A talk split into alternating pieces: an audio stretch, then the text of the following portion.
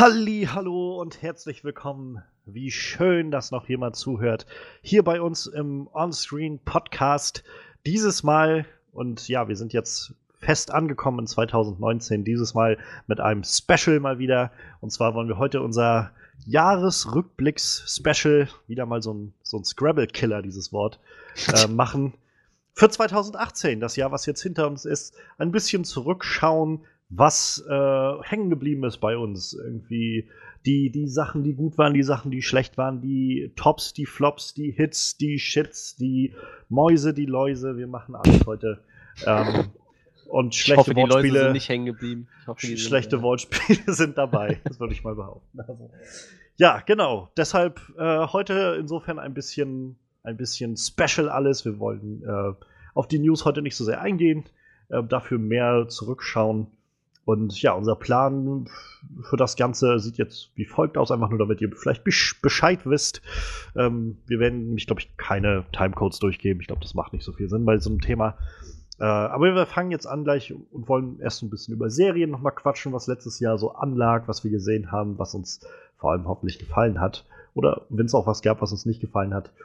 Ähm, danach dann mal so ein bisschen gucken, was so aus dem letzten Jahr im Ding Fällen vielleicht manchmal enttäuscht hat oder uns überrascht hat, bevor wir dann natürlich zu unseren persönlichen Top 3s und, und ja, Flop 3s sozusagen kommen.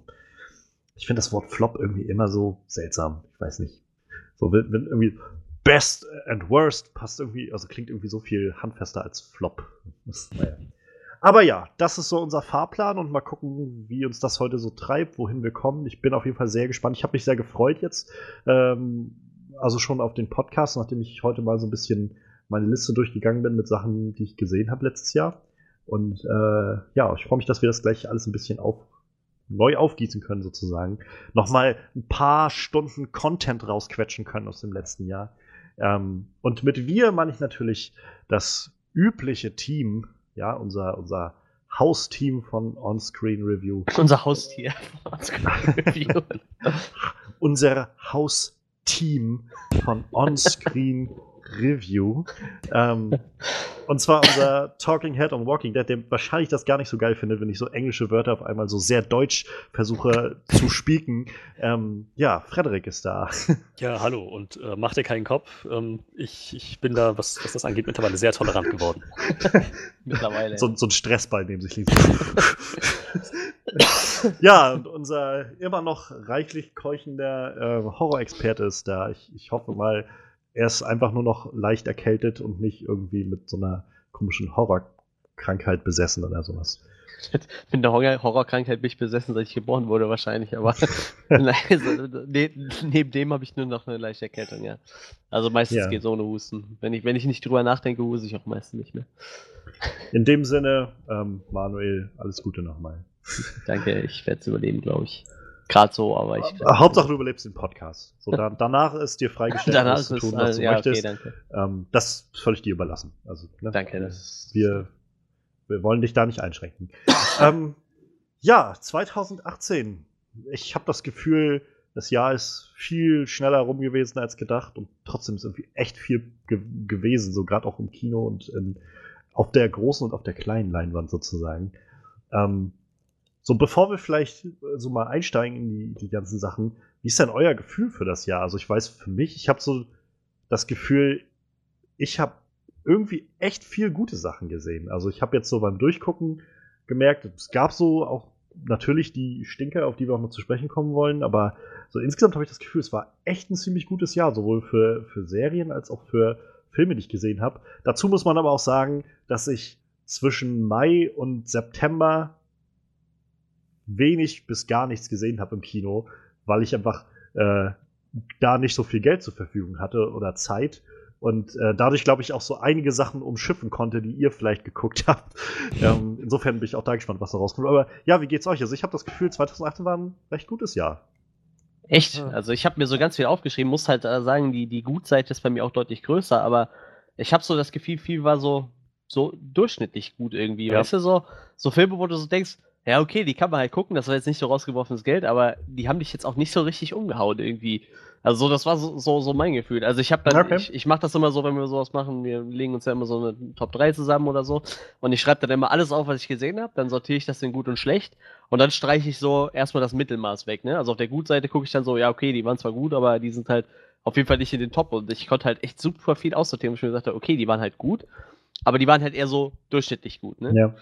Aber tatsächlich doch, die, bei mir ist auch die Gutseite deutlich höher gewesen. Also ich hatte so ein paar Flops dabei, ein paar so richtig harte Ausreißer, aber äh, ja, also ich glaube, ich habe mehr als das Doppelte auf der Gutseite stehen gehabt. Also war, war schon ein vergleichsweise gutes Jahr. Was meinst du, Freddy? Ich würde sagen, das war ein durchschnittliches Jahr. Ich meine, ja, es gab Gutes, aber naja, es gab auch Schlechtes. Und es gab auch einfach Filme, keine Ahnung, die hätten wesentlich schlechter sein können, aber oh. auch irgendwie hätten besser sein können. Also nichts, wo ich jetzt sage, meine Güte, das hat, das hat irgendwie meine, meine Sicht auf Filme ja. verändert oder so. Ich meine. Just a movie. Just a movie, genau. Ja, wie, wie, gesagt, ich glaube, ich habe so das einfach das Glück, dass ich davon so einige übersprungen habe im Sommer. Und ähm, dadurch halt am Anfang des Jahres die Filme noch großteils hatte, die äh, halt so noch aus dieser Oscar-Saison kamen. Also auf, davon, also habe ich jedenfalls noch so einige nachher bei der bei der guten Seite, auf die ich äh, glaube ich noch eingehen will.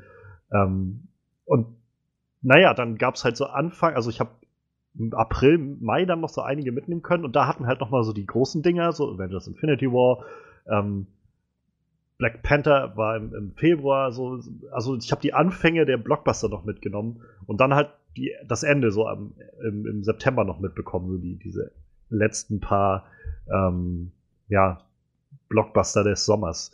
Und äh, ich glaube, dadurch, dadurch fehlen mir dann auch so ein paar der, der ja, Sommerblockbuster, die glaube ich, da habt ihr, glaube ich, recht. Also nach dem, was ich so wenn ich jetzt so drüber nachdenke, was jetzt in diesem Sommer alles rauskam, fallen mir im ersten Moment auch nur die Filme ein, wo ich denke, ich weiß noch gar nicht, ob ich die so wirklich hätte sehen wollen. Solo oder, oder äh, Skyscraper oder Rampage oder sowas. So, so. Ja, du hast Skyscraper gesehen, wusste ich gar nicht. Ich habe ihn nicht gesehen. So. Ich, ich meinte einfach nur, das ist so, das wären die ersten Filme, die mir jetzt gerade einfallen, die so im, im, Sommer liefen. Und, Ach so. Ah. Äh, ja, Solo war zum Beispiel so ein Film, ne? der war halt echt. Äh, ja ja, es ist insofern halt auch vielleicht ein markantes Jahr, weil das dann tatsächlich das erste Mal äh, ist, dass wir einen Star Wars-Film im Kino haben, der aller Wahrscheinlichkeit nach ein Flop ist, also finanziell auch so. Ähm, bei dem, was der, ich glaube, müsste ja letztendlich der teuerste Star Wars-Film sein, den es bisher gab, mit den ganzen Nachdrehs. Sie haben im Prinzip den Film so gut wie zweimal gedreht. Also, ähm, und dafür, dass er dann, naja, bei weitem der, der wenigst, am wenigsten einspielende war der, der Disney-Ära seitdem. Das glaube ich, kein gutes Zeichen. Aber es war, glaube ich, auch nicht clever, dass sie den nächsten Star Wars-Film irgendwie fünf Monate vor dem letzten irgendwie gebracht haben. So, das, ich glaube, viele Leute waren einfach noch sehr gesättigt von äh, The Last Jedi und äh, naja. Aber ja, dann, ich denke mal, auf sowas können wir dann vielleicht auch nochmal zu sprechen kommen. Ähm, ich würde sagen, bevor wir uns so auf die Filme stürzen, wie gesagt, lass uns vielleicht mal gucken, was so in der Serienwelt passiert ist. So, wir haben ja bei uns so selbst auch ein, zwei äh, ja, Serien-Recaps gemacht im letzten Jahr.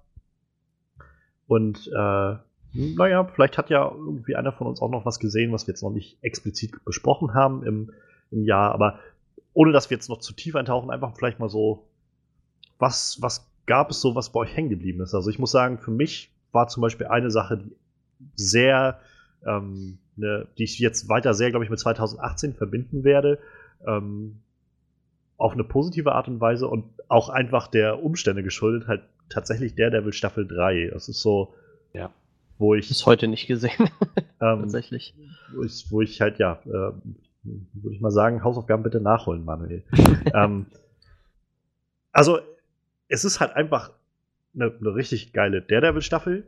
So, aber ich, im, ich verbinde damit vor allem aber, dass es einfach eine unglaublich gut strukturierte Serie ist. Also diese Staffel war halt einfach so vom, unabhängig von, von Comic-Charakteren oder sonst was, einfach so unglaublich gut strukturiert und geschauspielert und äh, hatte irgendwie zufriedenstellendes Ende und ja, also es war irgendwie so rundum einfach eine richtig super Staffel, ähm, wo ich halt tatsächlich auch sagen würde, mit einer der, der besten Staffeln von, von Serien, die dieses, also im vergangenen Jahr überhaupt rauskamen. Und das gemischt nochmal mit dem, ja, mit dem unrühmlichen Ende des Ganzen, ähm, mhm. das, das verbindet sich dann doch äh, so ein bisschen für mich mit 2018, glaube ich.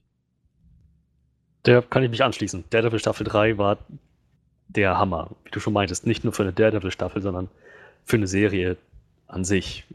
Also ja, das wird mir in Erinnerung bleiben. Ich bin froh, dass die auf so einer hohen Note aufhören konnten. Ja. Wenigstens das. So. Ich bin, bin auch nicht ganz sicher, ob es eine gute Entscheidung war, überhaupt aufzuhören, aber es, es war noch ein recht runder Abschluss, wenn man es mal so betrachtet. Ja, es hätte schlimmer sein können. Ne? Ja. Man hätte halt mit einem Cliffhanger oder sowas aufhören oh, können und dafür. Ja.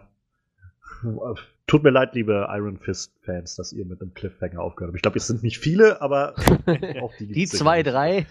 Die Wahrscheinlichkeit, dass einer von denen bei uns zuhört, ist dementsprechend noch geringer. das stimmt wohl. Aber für den einen, der vielleicht es noch gerade so geschafft hat, ähm, ja, ist schon, schon schade. Wir haben letztendlich ja äh, Luke Cage auch zu Ende gegangen letztes Jahr. So, das, naja, und mit, mit Punishers Ende rechnen wir letztendlich jetzt ja auch schon. Also, ja. ähm, ich meine, es läuft im Moment noch die, die Petition Save Daredevil, die auch von den ganzen Schauspielern bei Twitter und so geteilt wird im Moment, so von äh, Deborah Ann Wolf, also der Schauspieler von Karen Page oder Vincent D'Onofrio und so, die teilen das gerade alles so, ja, bitte, also wenn ihr wollt, unterschreibt da. Ich bezweifle tatsächlich immer, dass solche Petitionen irgendwas bringen, aber naja, warum nicht? wenn es ein bisschen Hoffnung macht, naja. Manuel, wie sieht's bei dir aus? Was hast du so geguckt im letzten Jahr? Was, oh, was habe ich denn hat? alles? Ja, äh, ich habe Lucifer Staffel 3 gesehen. Äh, fand ich tatsächlich ziemlich gut. Also Lucifer ist mittlerweile eine meiner Lieblingsserien. War ich auch ein bisschen traurig, als sie erstmal abgesetzt wurde. Aber die hat ja mittlerweile bei Netflix ein neues Zuhause gefunden, die Serie. Also Lucifer ist ja auch eine Comic-Verfilmung für die, die das nicht kennen. Das ist äh, von äh, den Sandman Comics, von, von Neil Gaiman auf jeden Fall ein Charakter. Und äh, ich weiß nicht, ich glaube, der Hauptdarsteller ist Tom Ellis, ist auf jeden Fall super gut, super, super charismatischer Typ und die Rolle ist halt echt, ist halt äh, eine ziemlich geile Serie. Kann ich eigentlich jedem empfehlen. Also ich fand die sehr, sehr gut. Äh, wie gesagt, dritte Staffel war ziemlich gut. Dann äh, ja relativ frisch letztes Jahr kam ja noch Sabrina, das habe ich gesehen, das fand ich Oh, die hast du geil. gesehen? Ja, und ich fand die gut. Ich fand die echt gut. Wow. Okay. Also äh, für Leute, die noch so, so äh, diese alte Sabrina-Serie kennen. Ich weiß nicht, habt ihr die damals noch gesehen? Oder ich, ich, ich weiß, ihr seid halt ein bisschen jung, aber. Dankeschön. also ich muss, ich habe diese Sabrina-Serie nicht gesehen. Ich muss sagen, ich fand die Trailer sehr, sehr einladend so und, und habe jetzt, hatte schon Lust, irgendwie mir die anzugucken, aber irgendwie bin ich in den letzten Wochen und Monaten auch nicht so viel zu Serien gekommen, habe ich das Gefühl. Ähm, und dafür war es dann auch nicht dringend genug für mich anliegend, aber ich kenne, also ich weiß halt, dass es damals dieses Sitcom gab, dieses Sabrina Sitcom. Ja, genau. Und meine halt damals irgendwo so als, als Kind mal Szenen davon aufgeschnappt zu haben, so wenn meine größeren Cousinen oder sowas das geguckt haben. Ähm, aber ja, auch jenseits davon, dass halt der Kater sprechen konnte und das halt eine Sitcom einfach war, könnte ich dazu jetzt halt nichts mehr sagen. Ja, ganz genau. Das, genau das sollte man nämlich vergessen, weil äh, diese Sabrina-Serie Serie ist halt kein, weder Comedy noch sonst irgendwas. Da gibt es auch keine sprechende Katze. Die Katze gibt es zwar, aber die spricht nicht. Und äh, die Serie ist sehr, sehr düster und äh, auch stellenweise ein bisschen blutig, äh, ein bisschen horrorlastig mit manchen Episoden. Also, die ist schon ziemlich cool, hat mich ziemlich überzeugt. So. Ähm, was ich noch empfehlen kann, ist Lore. Ich, Lore ist eigentlich ein, ähm, ein amerikanischer Podcast von jemandem, der quasi also in erster Linie, meistens erzählt er so Horrormythen, also er erzählt halt von, von Orten oder so, wo, wo halt Geschichten erzählt wird und formuliert das ein bisschen aus und erzählt dann so 45 Minuten was da drum. Manchmal nimmt er sich auch Persönlichkeiten raus, irgendwelche Personen, die real existiert haben und erzählt da was drüber. Wohl ein relativ äh, erfolgreicher Podcast in Amerika und dazu gibt es halt eine Serie, wo sie sich immer ein Podcast-Thema genommen haben und daraus quasi so ein, so ein Art dokumentarischen Film draus gemacht haben. Geht dann, ich glaube, auch 45 Minuten dann die Folgen. Die fand ich ziemlich cool. Das war sowas, was ich nicht auf dem Zettel hatte. Ähm, The Terror habe ich gesehen, fand ich auch ziemlich geil. Da geht es halt um äh, Leute, die mit, mit dem. Also das Schiff gab es wohl wirklich. Und das ist halt in der Arktis stecken geblieben. Und äh, ja, hier in dem Fall passieren den Leuten halt ein bisschen abgefahrene Sachen. Hat so auch so einen leichten Horror-Einschlag. Am Anfang geht es eigentlich nur darum, wie die halt versuchen zu überleben, mit Essen rationalisieren und so.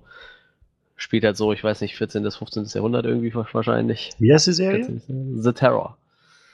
nicht, ob ich was von gehört. Ich meine, ich glaube, es ist eine sehr, sehr gut an, angekommen ist, als die rauskamen. Ja, ah, die ich glaube, es soll so eine Anthology-Serie sein, meine ich, oder? Ich glaube, die nächste Staffel soll wohl dann halt andere Zeitperiode sein und auch wieder eine eigene Geschichte aufziehen mit neuen Charakteren und so. Ja, dann habe ich noch eine Frauenserie geguckt, die war auch nicht schlecht, war äh, Unreal. Ich glaube, das sollte eher auf ein weibliches Publikum abziehen. Das spielt quasi äh, hinter den Kulissen von so einer fiktiven, ja, sowas wie der Bachelor quasi, ne? So eine fiktive Mhm. Serie, wo halt quasi so gezeigt wird, wie die dann versuchen, diese ganze Sendung zu türken halt, ne? Hint hintenrum Ger- Gerüchte äh, streuen oder halt irgendwie, wie, die, wie diese Sendung halt manipuliert wird, damit die Zuschauer generiert halt. Äh? Fand ich tatsächlich ganz spannend, auch wenn es halt irgendwie eher auf Frauen abzielt, aber. Und tatsächlich habe ich mir letztens noch Young Sheldon angeguckt. Oh. Ähm, ist vom Style her tatsächlich komplett anders wie Big Bang Theory. Also ist keine, keine äh, vor Live-Publikum gedrehte Comedy mehr, Mhm. ne? Ist halt eher so eine klassische Comedy-Serie mit halt ganz normal gedreht, ohne Publikum halt. Und äh, ja, ich find's tatsächlich witzig. Und wenn man ähm, halt auch Big Bang Theory so die ersten Sachen ein bisschen verfolgt hat, es werden halt viele Sachen aufgegriffen, die halt Sheldon so im Laufe der Serie mal erwähnt hat halt, ne? Ir irgendwelche Aktionen, die er gerissen hat, die, die werden dann hier quasi erzählt. Also ich fand's ganz nett. Wie gesagt, ist halt vom Style her ziemlich anders wie Big Bang Theory, aber halt mit einem ähnlichen Humor, sage ich mal. Aber wie gesagt, ein bisschen, bisschen anders vom Stil. Ich glaube, das waren so die wichtigsten Sachen, die ich gesehen habe. Wann kam diese Serie mit dem Einhorn raus? Die habe ich auch noch gesehen, fällt mir gerade ein. Mit dem Auf- Einhorn? Ja, mit diesem kleinen fliegenden Einhorn auf, auf Netflix kam die. Mit so einem Typ, der irgendwann Ach anfängt, so, ein Einhorn zu äh, sehen. Und Ach, Ich weiß, glaube ich, was du meinst. Das ja, ist die auch kam auch so letztes Jahr raus, ja. Ja, Das- genau. Hat auch nur so einen ganz kurzen Namen. Da, da hat doch Patton Oswald, glaube ich, den, das Einhorn gesprochen. ja, ja, ja, ja, ganz genau. Ähm, Über den finden wir es doch bestimmt. Ich, ich hätte jetzt fast Äh. Maniac gesagt, aber das war eine andere Serie, glaube ich. Happy, Happy, Happy, hieß sie, ja, Happy, genau. genau. Die war auch ziemlich gut tatsächlich. Und ich weiß gar nicht, ob die letztes Jahr rauskam, aber ich glaube, die kam Anfang letzten Jahres raus. Das war äh, The Tick auf, auf Amazon. Die war auch ziemlich lustig. Das glaube ich auch tatsächlich eine Comic-Verfilmung ist über so einen Typ, der ein Superheld ist äh, oder Ja. auch nicht. Das weiß man nicht so genau und halt so einen ziemlichen Dachschaden hat halt auch sehr unterhaltsam. Also ich habe tatsächlich ein paar neue Serien ausprobiert und die waren auch echt stellenweise ziemlich gut. Wie gesagt, das war so, was ich empfehlen kann. Ich habe noch ein paar Sachen geguckt, die äh, ich dann irgendwie wieder in Vergessenheit geraten sind. Auch ein paar Sachen, die keine Serien sind. Wir haben jetzt zwei Staffeln Penn and Teller Fool ausgeguckt. Das ist ziemlich geil. Das gibt's gerade auf Netflix. Das ist einfach eine Sendung, wo Teller sind so relativ berühmte Zauberer in Las Vegas. Ich glaube, die Ah, spielen ich die, erinnere mich. und Meine Schwester äh, ich, davon erzählt.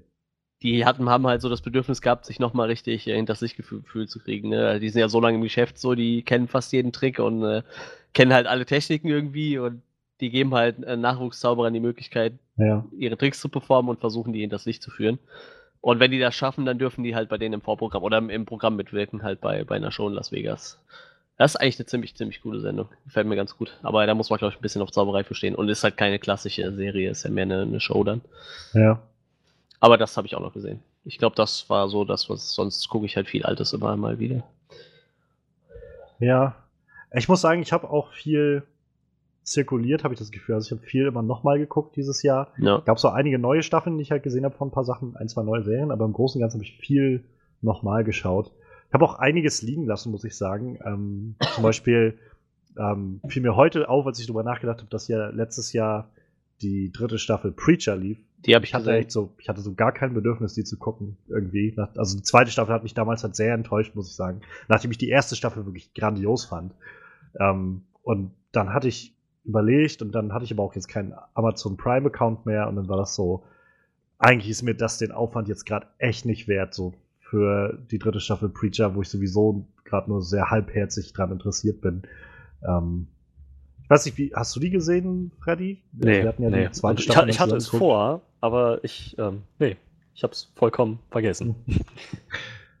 Ach, Die, mir fällt gerade ein, ich habe noch was gesehen. Das kann ich hier noch jedem ans Herz legen, wo du das gerade sagst. Aber tatsächlich, Preacher habe ich auch gesehen. Ich fand die tatsächlich ganz gut. Äh, die, die splittet die Gruppe mal ein bisschen, die, die Storyline da. Und, äh, weiß ich, hat so ein paar sehr merkwürdige Einschläge von Fight Club und so mit Vampiren und so. Sehr, sehr abgefahren auf jeden Fall. Ähm, Dirk Gently habe ich die, letzte, die zweite Staffel noch gesehen. Die kam bei uns im Januar Ah. raus. Ähm, ist jetzt auch abgesetzt worden. ja, ist leider dann, ne? abgesetzt worden, aber äh, das ist für mich eine der großartigsten Comedy-Serien der letzten Jahre. Also, wenn man sowas richtig durchgeknallt Wirres gucken will, der sollte sich das echt angucken. Also ich fand die richtig gut. Aber wie gesagt, leider abgesetzt. Hast du ähm, dir schon, hast du mal die, die Sachen, die Max Landis sonst so macht, verfolgt? Also das ist halt der Writer und ich glaube Showrunner gewesen der Serie. Ja, der ja, hat ja. halt, ähm, also Chronicle war, glaube ich, so der Film, mit dem er so als Writer den Durchbruch hatte. American Ultra habe ich auf jeden Fall und gesehen. genau, American er Ultra war, glaube ich, so. Ich glaube, der schreibt halt generell viel abgedrehten Scheiß. So. Das Original- richtig krass. Das Originalskript zu Bright war halt auch von ihm und dann haben sie es halt David Ayer gegeben und der hat halt einfach fast alles umgeschrieben und neu gemacht. So. Und, ähm, ja, er war wohl auch nicht sehr zufrieden. Also Max Landis war wohl nicht sehr zufrieden mit dem, was bei Bright letztendlich bei rumkam. Ah, er hat doch das Drehbuch zu Masters of Horror geschrieben bei einer Episode, auch nicht schlecht. Ja, er, er hat dann auch Victor Frankenstein, Genie und Wahnsinn, das Drehbuch geschrieben, Hm. den habe ich aber auch nicht gesehen tatsächlich. Aber, Der ist mit, äh, mit Dingens. äh, ja, ja, äh, ja, genau, genau. James McAvoy und, und Daniel Radcliffe. Genau, ja, ja. Ne, den habe ich aber auch nicht gesehen. Aber ich habe gehört, der kam auch nicht so geil an, glaube ich. Ne? 24% bei Rotten Tomatoes, ja. Ja. das ist schon ziemlich mies. aber wie gesagt, äh, Dirk Gently kann ich nur auch jedem empfehlen, der echt Bock auf eine durchgeknallte Serie hat. Ist so eine ziemlich blutige, schwarze Komödie. Ja, Äh, ist halt vom, vom, von. Douglas äh, Adams, ne? Ja, Douglas Adams, genau. Das ist es halt. Also es ist nicht äh, eins zu eins auf seinen Werken beruhen, es spielt theoretisch nach seinen Büchern, aber also Vom der Ton Einschlag vom ja, ja, oder? genau, der Einschlag vom britischen Humor, der ist halt auf jeden Fall drin. Wie gesagt, ist auf jeden Fall noch eine Empfehlung. Dann bin ich auch, glaube ich, durch. Ja, also Dirk Gently ist auch sowas, wo ich irgendwie immer noch so ein bisschen mit Liebäugel mir da vielleicht mal die Zeit für zu nehmen. Das Ähm. würde ich dir auf jeden Fall echt empfehlen, weil es echt. Ja, also ich, hab, ich hatte halt im letzten Jahr die, äh, er, den ersten Band von halt Panato durch die Galaxis mal gelesen und war davon sehr positiv angetan. Ähm, Die habe ich direkt alle hintereinander weg durchgezogen, weil ich die so geil fand. die lesen sich halt auch sehr schnell durch. ne? Ja, ja, also ich habe halt bloß ja. den ersten hier, aber ähm, ja, hat sich sehr Ja, schön gelesen. Bücher, ne? Ja, auch dünne naja. Bücher. Naja, aber die habe ich auch direkt alle hintereinander gelesen, weil ich die echt gut fand. Anders als American Gods, wo ich irgendwie im Sommer oder im Herbst fertig geworden bin nach einem Jahr oder sowas, dass ich an dem Buch gesessen habe und immer mal wieder Pausen hatte. So. Ähm, Hast du jetzt eigentlich nach dem Buch mehr mehr oder weniger Bock auf die zweite Staffel? Mal abgesehen von dem Chaos drumherum. Ach schon, also ich bin gespannt, wo sie hingehen. Also ja, das Einzige, was mir halt zu denken gibt, ist tatsächlich das Chaos um die Serie, also um äh, American Gods Staffel 2. Ja, und man hört halt, habe ich das Gefühl, immer mehr davon, dass das so alles nur noch Chaos ist dahinter. Und ähm, naja, keine Ahnung. Also ich bleib mal jetzt vorsichtig optimistisch. Ich glaube ja auch, äh, dass, dass Neil Gaiman immer noch involviert ist. Ähm, aber ich halte eher die Augen gerade offen nach ähm, Good Omens, der neuen Serie von, von Neil Gaiman, oder wo er auch sehr stark mit involviert ist. Die sieht nämlich auch sehr cool aus mit David Tennant als Dämon und Michael Sheen als äh, Engel und beide wollen irgendwie zusammen die Apokalypse verhindern oder sowas. Sehr abgedreht und bin das halt so. Äh, ich meine, Neil Gaiman macht nur mal abgedrehten Scheiße und das passt Ja, wir warten ja aber noch auf Sandman, ne? Ich glaube, das wäre Ja. so das Ultimo wahrscheinlich. Da aber das will er ja- ja selber gerne machen, tatsächlich. Ja, ja, da gab es ja, glaube ich, also lange war, glaube ich, äh, Jake Gyllenhaal dafür verpflichtet gewesen. Oder Ach, krass. weiß ich, entweder was Jack Gyllenhaal oder, äh, äh, wie, wie heißt der? Ah, Komm, der, der Robin in Batman äh, in The Dark Knight Rises spielt. Ich komme gerade nicht Mhm. auf seinen Namen. Ja, Ähm, genau der. Verdammt. Joseph Gordon-Levitt? Ja, Ja, genau, genau. Einer von den beiden, ich verwechsel die manchmal. Ich, einer von den beiden Ja, war lange verpflichtet für, für Sandman. Und dann ist das Projekt halt nichts geworden. So wie wahrscheinlich dieses Gambit-Ding, was auch irgendwie seit Jahren gemacht werden soll mit Channing Tatum. Ähm, ja, nee, was du sagst, ist ähm, hier Young Sheldon ist sowas, wo ich einfach, also ich muss sagen, mittlerweile habe ich echt eine sehr, sehr starke Antipathie gegen Big Bang Theory Ja, das glaube entwickelt. ich. Ähm, Glaube ich sogar. denn, also ich, äh, keine Ahnung, also mal davon ab, dass es irgendwie an, also es hat irgendwie wenig Humor, nur noch Charakter für mich und davon ab schaut es irgendwie unglaublich krass herab auf so Nerd-Kultur und, und Nerd-Sein so. Und, naja, und deshalb aber irgendwie so ein bisschen habe ich halt einfach nur Interesse, wie vielleicht Young Sheldon so gemacht ist. Vielleicht werde ich mir davon ein, zwei Folgen mal geben. Ja, das kann man auf jeden Fall machen. Wie gesagt, weil der Stil halt auch anders ist, ne? Es guckt Ja. sich auch ein bisschen anders. Aber ähm, ich glaube, man muss jetzt auch kein Fan von Big Bang Theory sein, um sich das anzugucken. Ja. Naja, mal schauen. Vielleicht komme ich da noch mal zu. Ähm, Freddy, du wirktest etwas bestürzt bei der, bei der Nennung von, dem, von der Sabrina-Serie. Ich habe mir ein paar Folgen davon angetan, glücklicherweise nicht allein, aber meine Güte, war das vergessenswert. Echt, Also, also, tut mir leid, ich, schön, wenn du daran was finden konntest, aber das, das war für mich alles so langatmig und führte irgendwie nirgendwo hin, hatte kein Ziel von Beginn der Staffel, sondern irgendwie nur so, oh, und jetzt passiert das. Und das, dadurch fühlt sie sich jetzt so. Und dann passiert das und dadurch fühlt sie sich jetzt so. Jetzt will sie das und jetzt will sie doch wieder was anderes. Ich, ich weiß nicht. Nee, also war überhaupt nicht mein Fall. Hast, hast, du dann schon gesehen, wo sie angefangen hat, Leute umzubringen? Nee, so weit bin ich nicht gekommen. Ich glaube, ich habe irgendwie drei Folgen, vier Folgen geschaut. Vier ich Folgen waren es, glaube ich, die ich gesehen Ich glaube, wir haben die in zwei Tagen durchgezogen, meine ich. Güte. Ich fand die schon tatsächlich äh, ziemlich gut. Aber ja, gut, ist halt Geschmackssache. Ne? Hast du denn im letzten Jahr was gehabt, was dich äh, mehr gefesselt hat als Sabrina Freddy? Keine Serie, die 2018 rausgekommen ist. ähm, Wenn da nur so Nachfolgestaffeln. Nach, ja, nachgeschaut. So, ja. Ich habe halt The Mist gesehen und bis auf das Ende war das eine ziemlich gute Serie. bis um, auf ähm. Ende, na gut. Das ist aber bei vielen Serien so, dass das Schlimme. Ja, es war, es war wirklich enttäuschend. Ähm, naja, dann Helix habe ich gesehen. Nicht ganz die erste Staffel durch, aber fand ich unterhaltsam. Halt so Helix, ist, ist das bei Netflix oder? Das ist bei Netflix, ja, ja. Sagt mir, habe ich glaube ich noch gar nicht mitbekommen. Das ist halt so eine Serie mit Zombie-mutierten Laborunfällen und es spielt alles in der Arktis und so. Im Prinzip bedient das ziemlich viele Klischees, aber macht's halt gut. Hm. Recht gut. Ich will jetzt nicht sagen, dass das irgendwie eine herausragende Serie war oder so, wäre einfach unterhaltsam. Ähm, ja.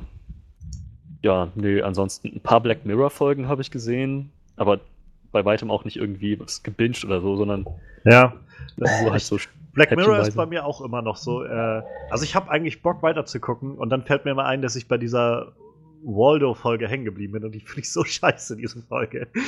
Und aber ich muss auch sagen, Black Mirror ist auch keine Serie, die sich zum Bingen eignet, glaube ich. Also ich dafür sind nee, manche Episoden einfach nicht, viel ja. zu sehr äh, ja. Brainfuck irgendwie so.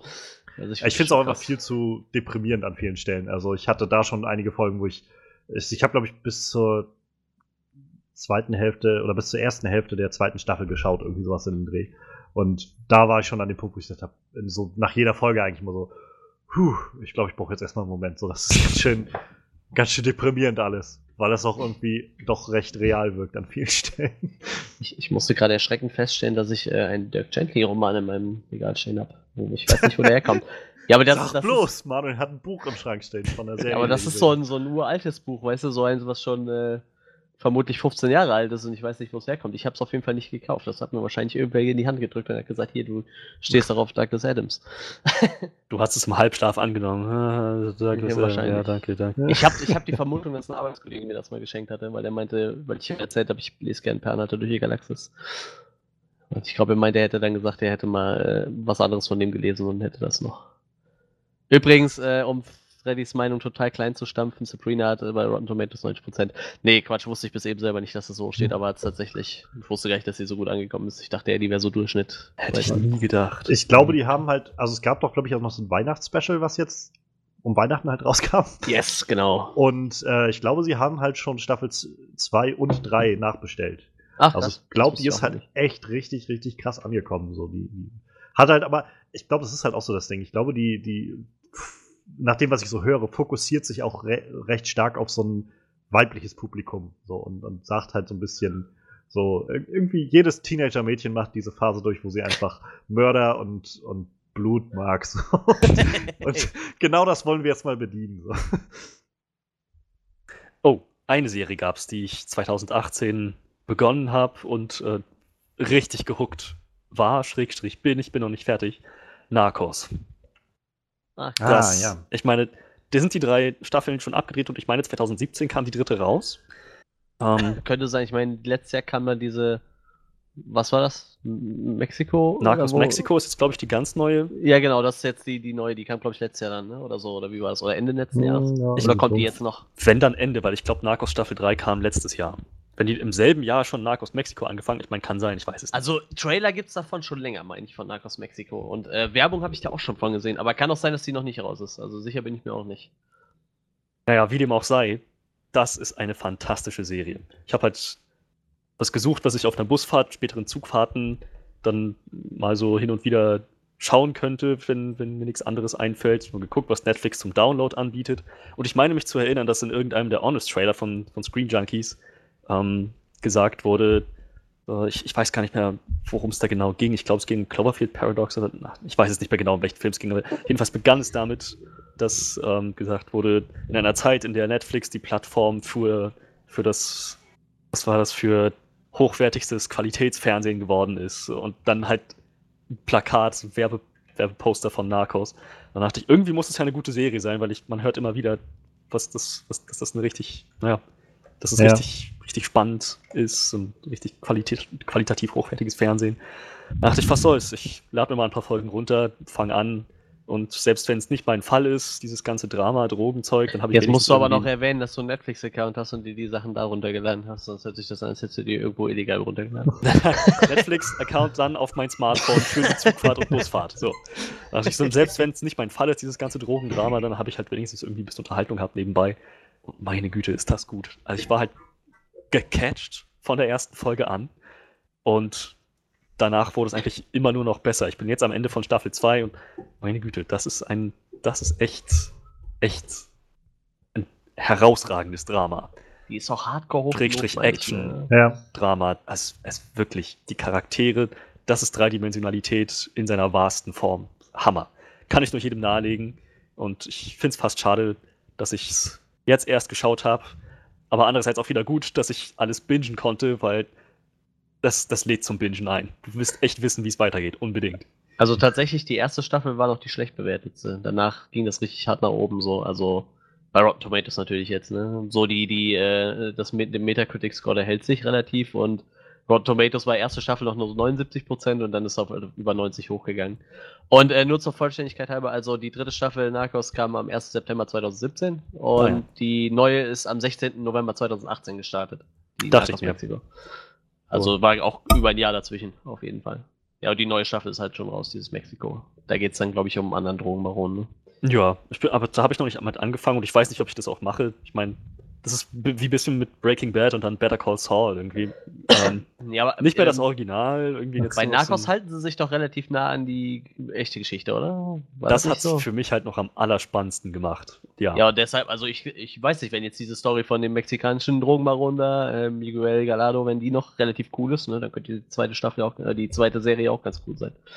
Ja, naja, wie gesagt, es ist halt halt so eine Art Soft-Reboot im Prinzip, ne? Aber ja, ja selbst wenn es auf einer wahren Begebenheit basiert, es kann ja sein, dass die Machart dennoch irgendwie wie so ein Abklatsch wirkt. Davor habe ich halt ja, ein bisschen Angst, Fall. ich lasse mich überraschen. Ja, ich habe Narcos noch nicht gesehen. Ich habe auch immer ganz, ganz viel Gutes bisher davon gehört. Ähm, ich habe irgendwann halt mal anfangen wollen mit der ersten Folge, als ich einfach so, so irgendwas gucken wollte und ähm, so nebenbei. Und da war mir dann irgendwie nach, weiß ich nicht, zehn Minuten oder sowas, was so ein ich glaube, das ist so eine Serie, wo ich aufpassen muss, wo ich die nicht so nebenbei laufen lassen kann. Das heißt, verschiebe ich mal, auch wenn ich, äh, wenn ich dafür so Kapazitäten habe, mich komplett darauf zu konzentrieren. Und ja, dabei ist es bisher geblieben. Aber ja, steht auf jeden Fall auch noch äh, immer noch bei mir an. Die will ich auf jeden Fall noch mal äh, schauen. Allein halt schon wegen Pedro Pascal lohnt sich das, glaube ich. Der ist einfach immer so Absolut ein, herrlich. Äh, also er gibt, so hat, hat auch so eine schöne Chemie mit ähm, äh, Boyd Holbrook. Ja. Die geben wirklich gutes Team ab. Ja, wie gesagt, also ich habe auf jeden Fall äh, Bock, mir die noch anzugucken. Ich muss halt nur irgendwann. Generell, ich habe das Gefühl, es ist derbe viel geworden dieses Jahr. Ich fühle mich manchmal echt so ein bisschen erschlagen von der Menge, die es irgendwie an Streaming-Angebot, also allein bei Netflix schon gibt. Ähm, und dann, dann irgendwie das Richtige zu finden, so dann habe ich manchmal diesen Moment, wo ich denke, ich lasse vielleicht doch lieber einfach noch eine Folge Bojack Horseman laufen, die ich schon kenne oder so.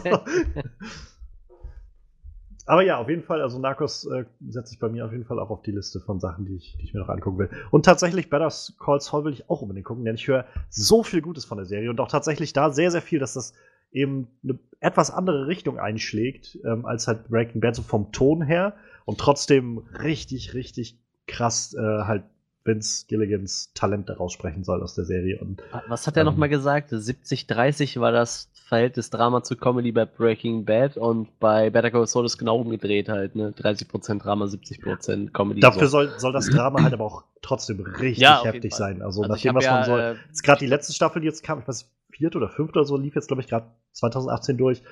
Da war auch richtig was los, als das Staffelfinale durch war, wo Leute echt richtig, richtig krass äh, emotional erschüttert wirkten von Dingen, die ich da glaub, passiert Ich habe drei gesehen. Drei Staffeln, meine ich. Und ich fand die auch alle ziemlich cool. Und was natürlich noch cooler ist, zwischendurch taucht halt mal immer wieder ein Charakter aus, den man schon kennt. das macht es natürlich noch ein bisschen cooler, wenn man Breaking Bad ja. sehen kann. So. Aber die Serie ist echt gut. Ist, ich würde nicht sagen, dass es so gut ist wie Breaking Bad, aber die kommt schon echt gut ran. So. Also, wie gesagt, ist ja auch mehr oder weniger dasselbe Team da dran beteiligt. Ne? Ist auf jeden Fall ja. eine echt gute Serie. Ich kann es auch empfehlen. Ich glaube halt, dass, ich glaube, was denen halt zugute kommt, ist, dass sie halt nicht versuchen, Breaking Bad nochmal nachzumachen, sondern ja. halt eine, eine andere ja, Geschichte erzählen mit dem ganzen Ding. Und halt auch einen anderen Ton. Ähm, ja. Bei mir war es jetzt so, dass ich letztes Jahr, ähm, wie gesagt, neben der Devil Staffel 3, die ich halt einfach echt noch als eine der besten Staffeln des letzten Jahres so äh, hochhalten werde. Auch generell eine der besten Staffeln, die in den Marvel-Netflix-Serien bisher so zu, zustande gekommen sind. Ähm, ich hatte es gerade schon mal kurz erwähnt, Bojack Horseman gab es die fünfte Staffel letztes Jahr auch wieder sehr, sehr gut. Ähm, ich bin immer wieder überrascht, welche Wege Bojack Horseman so beschreitet. Ähm, die, ich, ich, ich kann mich halt immer noch erinnern, dass ich die Serie irgendwann mal angefangen habe. Ich glaube, da waren grad, war gerade die zweite Staffel draußen oder sowas. Und äh, ich hatte halt so Netflix noch recht neu und äh, hatte einfach nur irgendwas gesucht, was ich so abends im Bett noch laufen lassen wollte zum Einschlafen. Und habe dann halt irgendwie diese, die erste Staffel von Bojack Horseman angefangen. Und ich finde, die erste Staffel ist halt auch noch die schwächste. Da merkt man noch stark, dass sie so noch versuchen, ihren Fuß zu finden, so was den Ton und das Pacing angeht. Ähm, aber so ab Staffel 2 war ich so richtig gehuckt und, und hab, also ich habe eine der wenigen Serien, die ich halt wirklich schon mehrmals durchgeguckt habe, wo ich immer wieder auch sage, ich kann die eigentlich immer wieder durchgucken. Ähm, jede Staffel baut viel, viel aus von dem, was passiert. Er sie ist unfassbar witzig und komisch. Sie, also die, die Art und Weise ist halt letztendlich auch in, zu einem gewissen Anteil immer so eine Parodie und so eine Persiflage auf das Leben in Hollywood, auf überhaupt unsere Popkultur, die wir so äh, hochhalten und betreiben und wie wir uns damit, äh, ja, in unserem Konsum, den wir damit pflegen. Ähm, und jede Staffel wird irgendwie immer wieder was Neues äh, rausgepickt und clever umgesetzt, dass dieses überhaupt diese Welt funktioniert mit den Tieren und den Menschen und alles, die zusammenleben und trotzdem funktioniert das. Also ich finde, das ist Wahnsinn. Und dazu kommt halt auch einfach von Staffel zu Staffel immer mehr ähm, wie gut sie diese Charaktere weiterentwickeln. Denn so, so ulkig und komisch das auch an vielen Stellen ist. Im Zentrum steht halt Bojack Horseman, der einfach so krass mit Depressionen und mit, ähm, ja, mit, mit Selbstzweifeln und manchmal auch irgendwie schon fast suizidalen Tendenzen zu kämpfen hat. Ähm, das ist halt, also ich bin immer wieder überrascht, dass eine Serie das schaffen kann, diesen Ton zu balancieren zwischen halt, du lachst dich irgendwie kaputt darüber, wie, wie abstrus manche Situationen sind und dann auf einmal am Ende der Folge dir halt so einen richtigen Gut-Punch zu geben, so einen Schlag in die Magengrube von, von Emotionen irgendwie, die so real sind, jenseits von halt den Tieren, die da irgendwie zu sehen sind und der Animation. Es ist halt, also emotional ist das an vielen Stellen so re viel realer als viele andere Serien, muss ich sagen, die ich kenne. Und ähm, die fünfte Staffel hat das halt sehr, sehr toll fortgeführt. Ähm, generell ist es halt so eine dieser animierten Serien, die halt eine Geschichte erzählt, die sich weiterentwickelt. Also es ist, die Staffeln bauen aufeinander auf und passieren sozusagen nacheinander. Es ist nicht so wie Simpsons oder, oder Family Guy oder so, wo eine Folge immer für sich steht. Ähm, und ja, also die fünfte Staffel, wie gesagt, setzt sich auch wieder mit sehr vielen Dingen auseinander. Hat auch wieder sehr, sehr interessante, ähm, also Experimente so in den Folgen. Und das finde ich halt auch immer sehr, sehr toll. Also die eine Folge, die das besonders finde ich, für mich herausgestochen ist aus der fünften Staffel, ist, ähm, wenn Bojack bei einer Beerdigung ist und diese gesamte Staffel ist, oder diese gesamte Folge ist halt quasi 20 Minuten oder wie lang die ist, ist halt einfach nur dieser Monolog, den, den Bojack führt, während er diese Rede da hält bei der Beerdigung.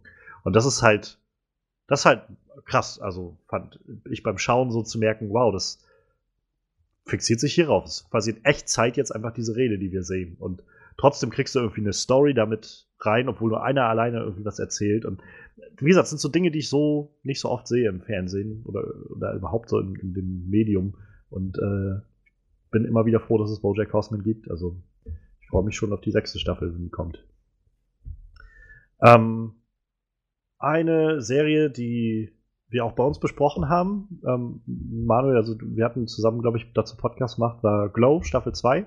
Mhm. Ähm, fand ich auch sehr, sehr schön. Hat mir sehr gut gefallen. Ähm, eigentlich sogar noch besser als die erste Staffel, glaube ich. Also, ähm, ihr könnt noch mal reinhören in unsere Recap, die wir dazu gemacht haben, aber ähm, ich finde es toll, was sie da aufgebaut haben für eine Serie und ich bin super gespannt, wie das weitergeht. Ähm, ich denke mir immer so, man könnte theoretisch nachlesen, wie das mit diesen Glow-Leuten und diese, diesem Wrestling-Verband da pass also sich weiterentwickelt mhm. hat. Äh, aber ich denke mir dann immer so, nee, ich glaube, ich mache das nicht. Ich, ich will mich, glaube ich, überraschen lassen, wie das, wie das weitergeht mit, den, mit dem Team von Glow. ähm, eine Serie, die neu war, die mir sehr, sehr gut gefallen hat, war Disenchantment. Ähm, die neue Serie von Matt Groening, ah, die ne, bei, bei Netflix gelandet so ist. Ähm, also, sie ist halt, ich glaube, ich jedenfalls muss mich so ein bisschen von dem, von dem äh, Podest lösen, das jetzt gleich mit Futurama oder den ersten Staffeln von den Simpsons vergleichen zu wollen. Weil in dem Vergleich ist es halt natürlich nicht so gut. Also tatsächlich so, würde ich sagen, ich setze sie jetzt über den aktuellen Simpsons an und unter Futurama. So, ja. Das war so beim Maßstab so. Also ich fand okay auf jeden Fall. Als erste Staffel, ich habe als erste Hälfte ist es ja eigentlich erst der ersten Staffel, diese zehn Folgen. Ich habe echt viel gelacht dabei und, äh, und mochte diese Welt sehr gerne, die sie aufgebaut haben. Viel auch wieder so mit Tropes und Klischees irgendwie des Genres von Fantasy gespielt. Ähm, so, also ich hab's bei dem, was ich in Erinnerung habe von, äh, von den Simpsons, so was ich in den letzten Jahren gesehen habe, als großen Schritt nach vorne wieder empfunden oder als sehr mh, ja auch individuellen Charakter empfunden. So. Und ich bin gespannt, was die zweite Staffelhälfte bringt. Aber ich kann auch verstehen, also generell, ich kann verstehen, dass es nicht wenige Leute gibt, die sagen, ja, ist halt irgendwie jetzt nicht so der, der Knaller oder so. Aber wie gesagt, mir hat es ganz gut gefallen. Ich habe ähm, am Ende von der Serie irgendwie gedacht, ich hätte lieber eine neue Staffel Futurama haben wollen. Ja, ich weiß nicht. Also ich habe jetzt auch nie den, den innigen Bezug zu Futurama gehabt, muss ich sagen. Also ich kenne die Staffel und ich finde die Serie ist halt sehr gut gemacht. Ich müsste sie mir vielleicht auch nochmal angucken, so am Stück. Ähm, aber es war jetzt, ist jedenfalls im Moment nichts, wo ich so sage, das, das ist so, hat so einen ganz besonderen Platz in meinem Herzen. Also. Ähm, genau, was hatte ich? Genau, das hatte ich schon. Ähm, zwei Serien, die ich auch im Podcast schon damals besprochen habe, als sie durchgingen. Also deshalb will ich sie nur noch mal kurz erwähnen.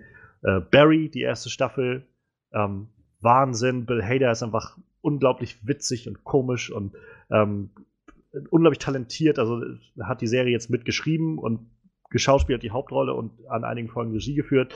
Ähm, der Mann ist einfach irgendwie echt Multitalent ähm, und diese Serie schafft es auch wunderbar zwischen Comedy und Drama zu balancieren.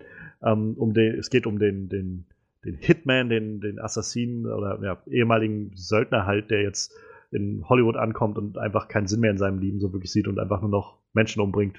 Und Finn entdeckt das Schauspiel als seine neue Leidenschaft. Und da, daraus entspinnt sich eine sehr, sehr ähm, witzige Geschichte, aber auch sehr, sehr emotional an vielen Stellen mit den Charakteren, die sich da so entspinnen und, und aufbauen. Und an vielen Stellen gab es halt echt krasse Cliffhanger am Ende der Folge, wo ich dann auch saß, scheiße, und jetzt eine Woche warten, bis die nächste Folge kommt. Verdammt nochmal. So, aber Serie wurde jetzt auch ausgezeichnet mit dem Emmy, glaube ich, letztes Jahr oder ja doch letztes Jahr. Also, äh, auf jeden Fall Bill Hader hat den gewonnen gehabt und das hat mich sehr gefreut und auch Henry Winkler, äh, den man als Fonzie vielleicht kennt. Ähm, und Legion Staffel 2 wollte ich auch noch mal erwähnen, denn Legion ist so die abgefuckteste Serie, die ich irgendwie kenne bisher. Ähm, ich habe Twin Peaks noch nicht gesehen. Das ist wahrscheinlich noch ein Zacken abgefuckter und mir wahrscheinlich dann auch wieder zu krass.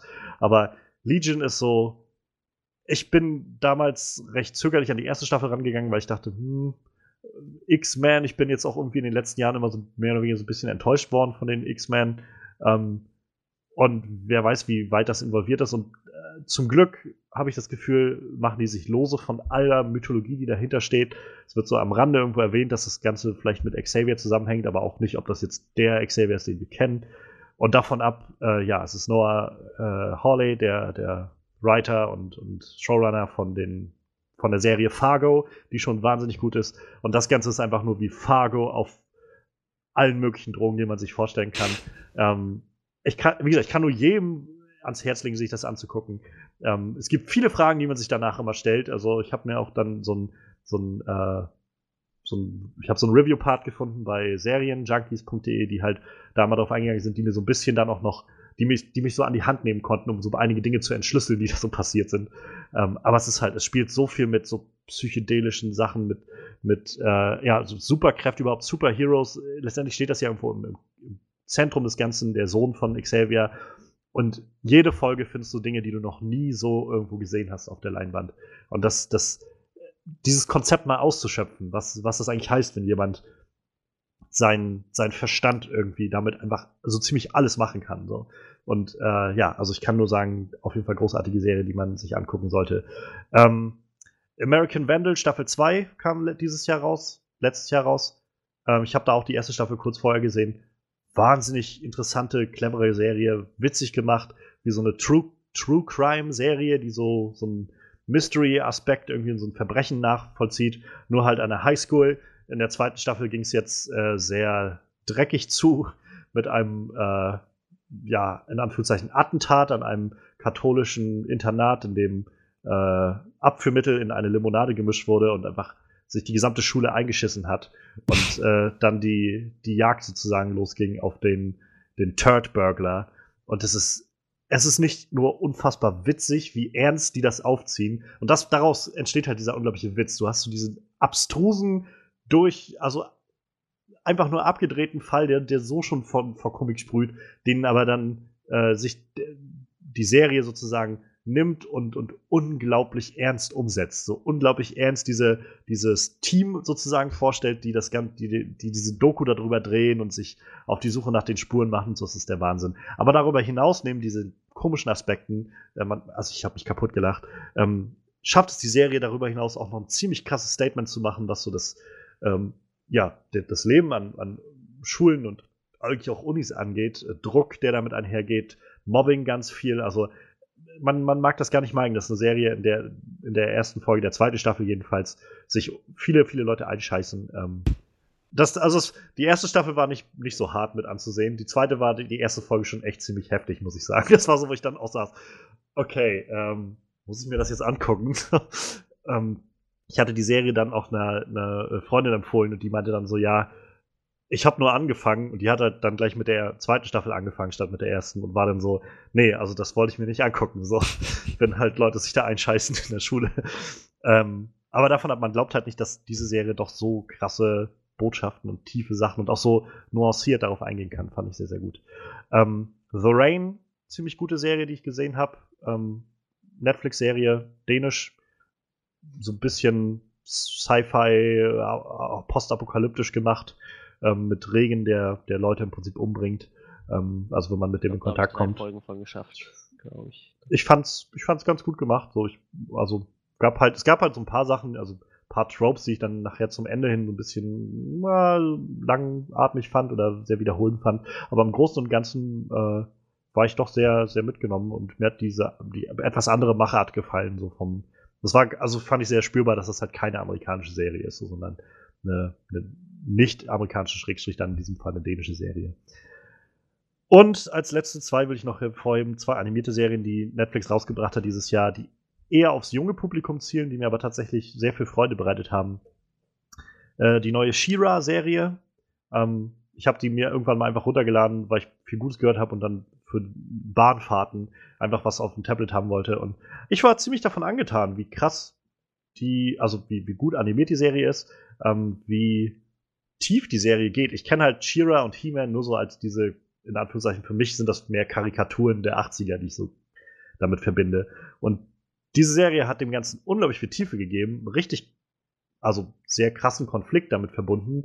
Ähm, und eine der krassesten, ein, einer der krassesten Villain-Turns von, von Charakteren, die ich dieses Jahr gesehen habe, war in der Serie She-Ra. Das hätte ich niemals gedacht, als ich damit angefangen habe. Es ist echt krass, wie, wie gut es funktioniert, wie sie die Charaktere da aufbauen, wie die miteinander in Verbindung stehen und wie sich das entwickelt über, über die Serie. Ich freue mich tatsächlich für Kinder heutzutage, die sowas mit sowas aufwachsen können. Das sind, das sind wirklich, wirklich gute Sachen. Genau wie die Serie Hilda, auch eine wunderschön animierte Serie, die sich viel so mit, also also einer Fantasy-mäßigen Welt spielt. Also es hat auch mit Autos und so weiter, also ganz normale Städte, sag ich mal. Aber es gibt immer wieder Fantasy-Aspekte, die da drin auftauchen. Ähm, ich kam dadurch, weil ich dadurch drauf, weil ich äh, von Over the Garden Wall ein sehr großer Fan bin von der Serie, die so ein bisschen in dieselbe Kerbe schlägt. Und äh, ja, auch da kann ich nur sagen, wunderschön, äh, womit Kinder heutzutage aufwachsen können, auch Jugendliche aufwachsen können, solche Figuren zu sehen, die ähm, ja, die, die sehr viel Tiefe haben, die Freundlichkeit, sag ich mal, als, als eines der, der wichtigsten ähm, ja, Kernelemente irgendwie darstellen und auch irgendwie Konfliktlösungen auf eine andere Art und Weise angehen. Ähm, und ja, es ist unglaublich kreativ, was dahinter steckt. Also ich war sehr davon angetan. Ja, das sind so meine Serien gewesen, die bei mir hängen geblieben sind. Ich glaube, ich habe im Kern aber sonst wenig gesehen und schon gar nichts, glaube ich, groß, was mir nicht gefallen hätte. Also ich habe eigentlich fast alles abgebrochen, was ich, wo ich gleich gemerkt habe, das ist jetzt gerade nichts für mich. Ich weiß nicht, wie euch das geht, aber ich bin dann auch nicht so der, der Completionist, der dann das Gefühl hat, ich muss jetzt unbedingt weiter gucken. also bei so. Serien bei weitem nicht. Das ist, äh, finde ich immer gut, weil man, man kann da sonst so viel Zeit reinstecken, nur um dann nachher irgendwann festzustellen, so, okay, das waren jetzt irgendwie vergeudete 50 yep. Stunden oder sowas. Naja. Ja, dann soweit erstmal zu den Serien, würde ich sagen. Ähm, ich bin gespannt, was uns im neuen Jahr jetzt bevorsteht. Ähm, so einige, auf jeden Fall ja die finale Staffel Game of Thrones. Ich bin, ich bin so langsam echt heiß drauf, muss ich sagen. ähm, und mal schauen, was sonst noch so kommt. Ich glaube, vor allem unsere guten Freunde vom You Know Nothing Podcast werden uns da auch so ein bisschen auf dem Laufenden halten in den nächsten Monaten. Ja, aber jetzt wenden wir uns mal den Filmen zu. Denn ja, wir waren vor allem ja auf der großen Leinwand unterwegs in den vergangenen Monaten. Und bevor wir jetzt zu unseren schlechtesten drei Filmen oder den besten drei Filmen kommen, ähm, vielleicht so generell mal die Frage, gab es dieses oder im vergangenen Jahr Filme von bei für euch, ähm, die, von denen ihr sagt, waren es vielleicht nicht die schlechtesten, die wir gesehen haben, aber sie haben euch doch enttäuscht. Ähm, ich kann sagen, für mich, einer der Filme ähm, war tatsächlich Red Sparrow. Ich weiß nicht, ob ihr euch an den noch erinnert. Ja, wir haben den Anfang des Jahres irgendwann gesehen, ich glaube im März. Und ähm, also ich fand es war jetzt halt kein großartig schlechter Film so. Äh, ich habe auch nicht die höchsten Erwartungen gehabt, aber ich war tatsächlich dann doch, also ich hatte so ein bisschen mit was gerechnet in so einer Agentenrichtung. Ich muss sagen, ich war dann doch eher enttäuscht davon, gerade weil Jennifer Lawrence eigentlich, also eine gute Schauspielerin ist und auch einen guten Job macht, aber weiß nicht, der Film hat mich tatsächlich sehr gelangweilt und ich weiß, dass ich da rauskam und dachte so, meine Güte, das fühlte sich für mich an wie gerade drei Stunden. Ich war einfach echt zum Schluss so irgendwann, oh, komm jetzt, komm aus dem Knick. So. Ähm, Red Sparrow ist bei mir in einer anderen Kategorie gelandet, aber ich kann, ich denke, ich äh, kann dir zustimmen, dass er enttäuschend war. Ähm, das Problem mit, der, mit diesen enttäuschenden Sachen waren halt, dass, weiß nicht, wenn ich, wenn ich an irgendwas keine Erwartungen hatte, dann kann es mich auch nicht wirklich enttäuschen. Ja, genau, genau. Ja. So, dann, ähm, dann war ich doch ein bisschen enttäuschter von The Predator, weil, naja, wir alle hatten gehofft, dass Shane Blacks Reboot jetzt irgendwie mal wieder ein bisschen frischen Winter reinbringt nach fast zehn Jahren seit dem letzten. Ja. Und dann war das doch irgendwie so ein, so ein Mittelmaß mit ziemlich vielen, ziemlich vielen Shortcomings, ziemlich vielen Mängeln. Ähm, habe ich bei mir auch aufgelistet ja. bei der Enttäuschung. So. Ich mein, und ich muss sagen, ich habe ja nicht mal die mega großen Erwartungen daran gehabt. Also ich, ich stecke halt nicht so drin in dem Franchise, glaube ich, wie ihr das zum Beispiel tut.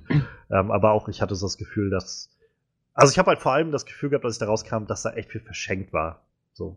Da, da war irgendwie eine Menge Potenzial, was man irgendwie hätte machen können und was aber nicht genutzt wurde. Ja. Ja, bei mir ist der Film in einer anderen Kategorie gelandet, aber das hat eben gesagt. Na, ansonsten, Mensch. ich fand, Venom fällt für mich auch in diese Kategorie. Ich habe schon irgendwie ja, gehofft, den habe ich ja auch ein bisschen auch erwartet, dass man jetzt mal weiß, wie man einen guten Film macht und ähm, dass Venom auch das Potenzial dafür hergibt dass ein guter Film draus wird. Es ist schon ein interessanter Charakter und eine echt verrückte Geschichte. Die lässt sich garantiert gut umsetzen, aber das war jetzt nicht unbedingt der Fall. Das war jetzt so ein Film am unteren Ende von durchschnittlich. Ja. So. Fand ich recht enttäuschend. Ja, kann ich, kann ich nachvollziehen. Also ich, äh, ich, ich bin halt vor allem so ein bisschen ent mehr enttäuscht sogar noch von Venom, nachdem ich jetzt halt Into the Spider-Verse gesehen habe und gemerkt habe, dass Sony halt doch auch andere Spider-Man-Sachen umsetzen kann. Und äh, naja, es ist halt, ich weiß auch nicht. Also ich mal gucken, vielleicht können sie mit dem nächsten Venom-Film noch mal eine Kurve kriegen, aber ich weiß nicht. Also mein mein Bedarf an Venom ist tatsächlich auch im Moment sehr gefüllt. So, ich habe jetzt auch nicht so Bock irgendwie bald nochmal Venom zu sehen, muss ich sagen. Aber es gibt genug Leute, die das ganz offensichtlich wollen. Also ich, ähm, irgendwas müssen sie, irgendeinen Nerv müssen sie doch getroffen haben mit Venom. Ich weiß auch nicht so recht welchen, aber. das ja, war der Eminem-Song, garantiert. ich muss tatsächlich sagen, ich fand den Charakter immer ganz cool so. Also der Charakter, der hat mir gut gefallen, aber. Also das ist wahrscheinlich noch, wo ich mit allen stimmen kann, dass so Tom Hardy ist halt irgendwie. Aber halt auch nicht durchgehend. Es gibt so einfach schön weirde Momente. So. Ja, aber, genau. Aber davon ab habe ich das Gefühl, gibt es einfach so viel Müll in diesem Film. ähm, naja, aber ich muss sagen, ich habe halt auch von Anfang an nicht die großen Erwartungen an Venom gehabt. Also ähm, ich glaube, da hatten wir im letzten Jahr auch immer mal wieder im Podcast drüber geredet. Mich hat, mich haben die Trailer schon damals nicht sehr angesprochen. Schon die ganze Turd in the Wind Geschichte war sowas, ich, äh, ich weiß nicht. Und naja, äh, insofern waren meine Erwartungen jetzt auch nicht allzu hoch. Ähm, ein Film, den ich noch hab, ich weiß nicht, ob ihr den gesehen habt, also ich habe ihn, glaube ich, damals äh, allein im Live geguckt gehabt. Ähm, Darkest Hour war für einen, war jetzt auch nominiert letztes Jahr von Oscar und äh, Gary Oldman hatte den Oscar gewonnen gehabt als Winston Churchill. Ähm, und das ist so einer dieser Filme, wo ich sage, der war jetzt in keinster Weise schlecht, aber nach allem, was ich gehört habe und auch mit im Vorfeld gehört hatte und auch mit Winston Churchill halt und ähm, halt mit der großartigen Performance von Gary Oldman und so, war ich dann doch, also fand ich den Film halt doch nur gerade, also okay, so. Und äh, ich fand, war viel.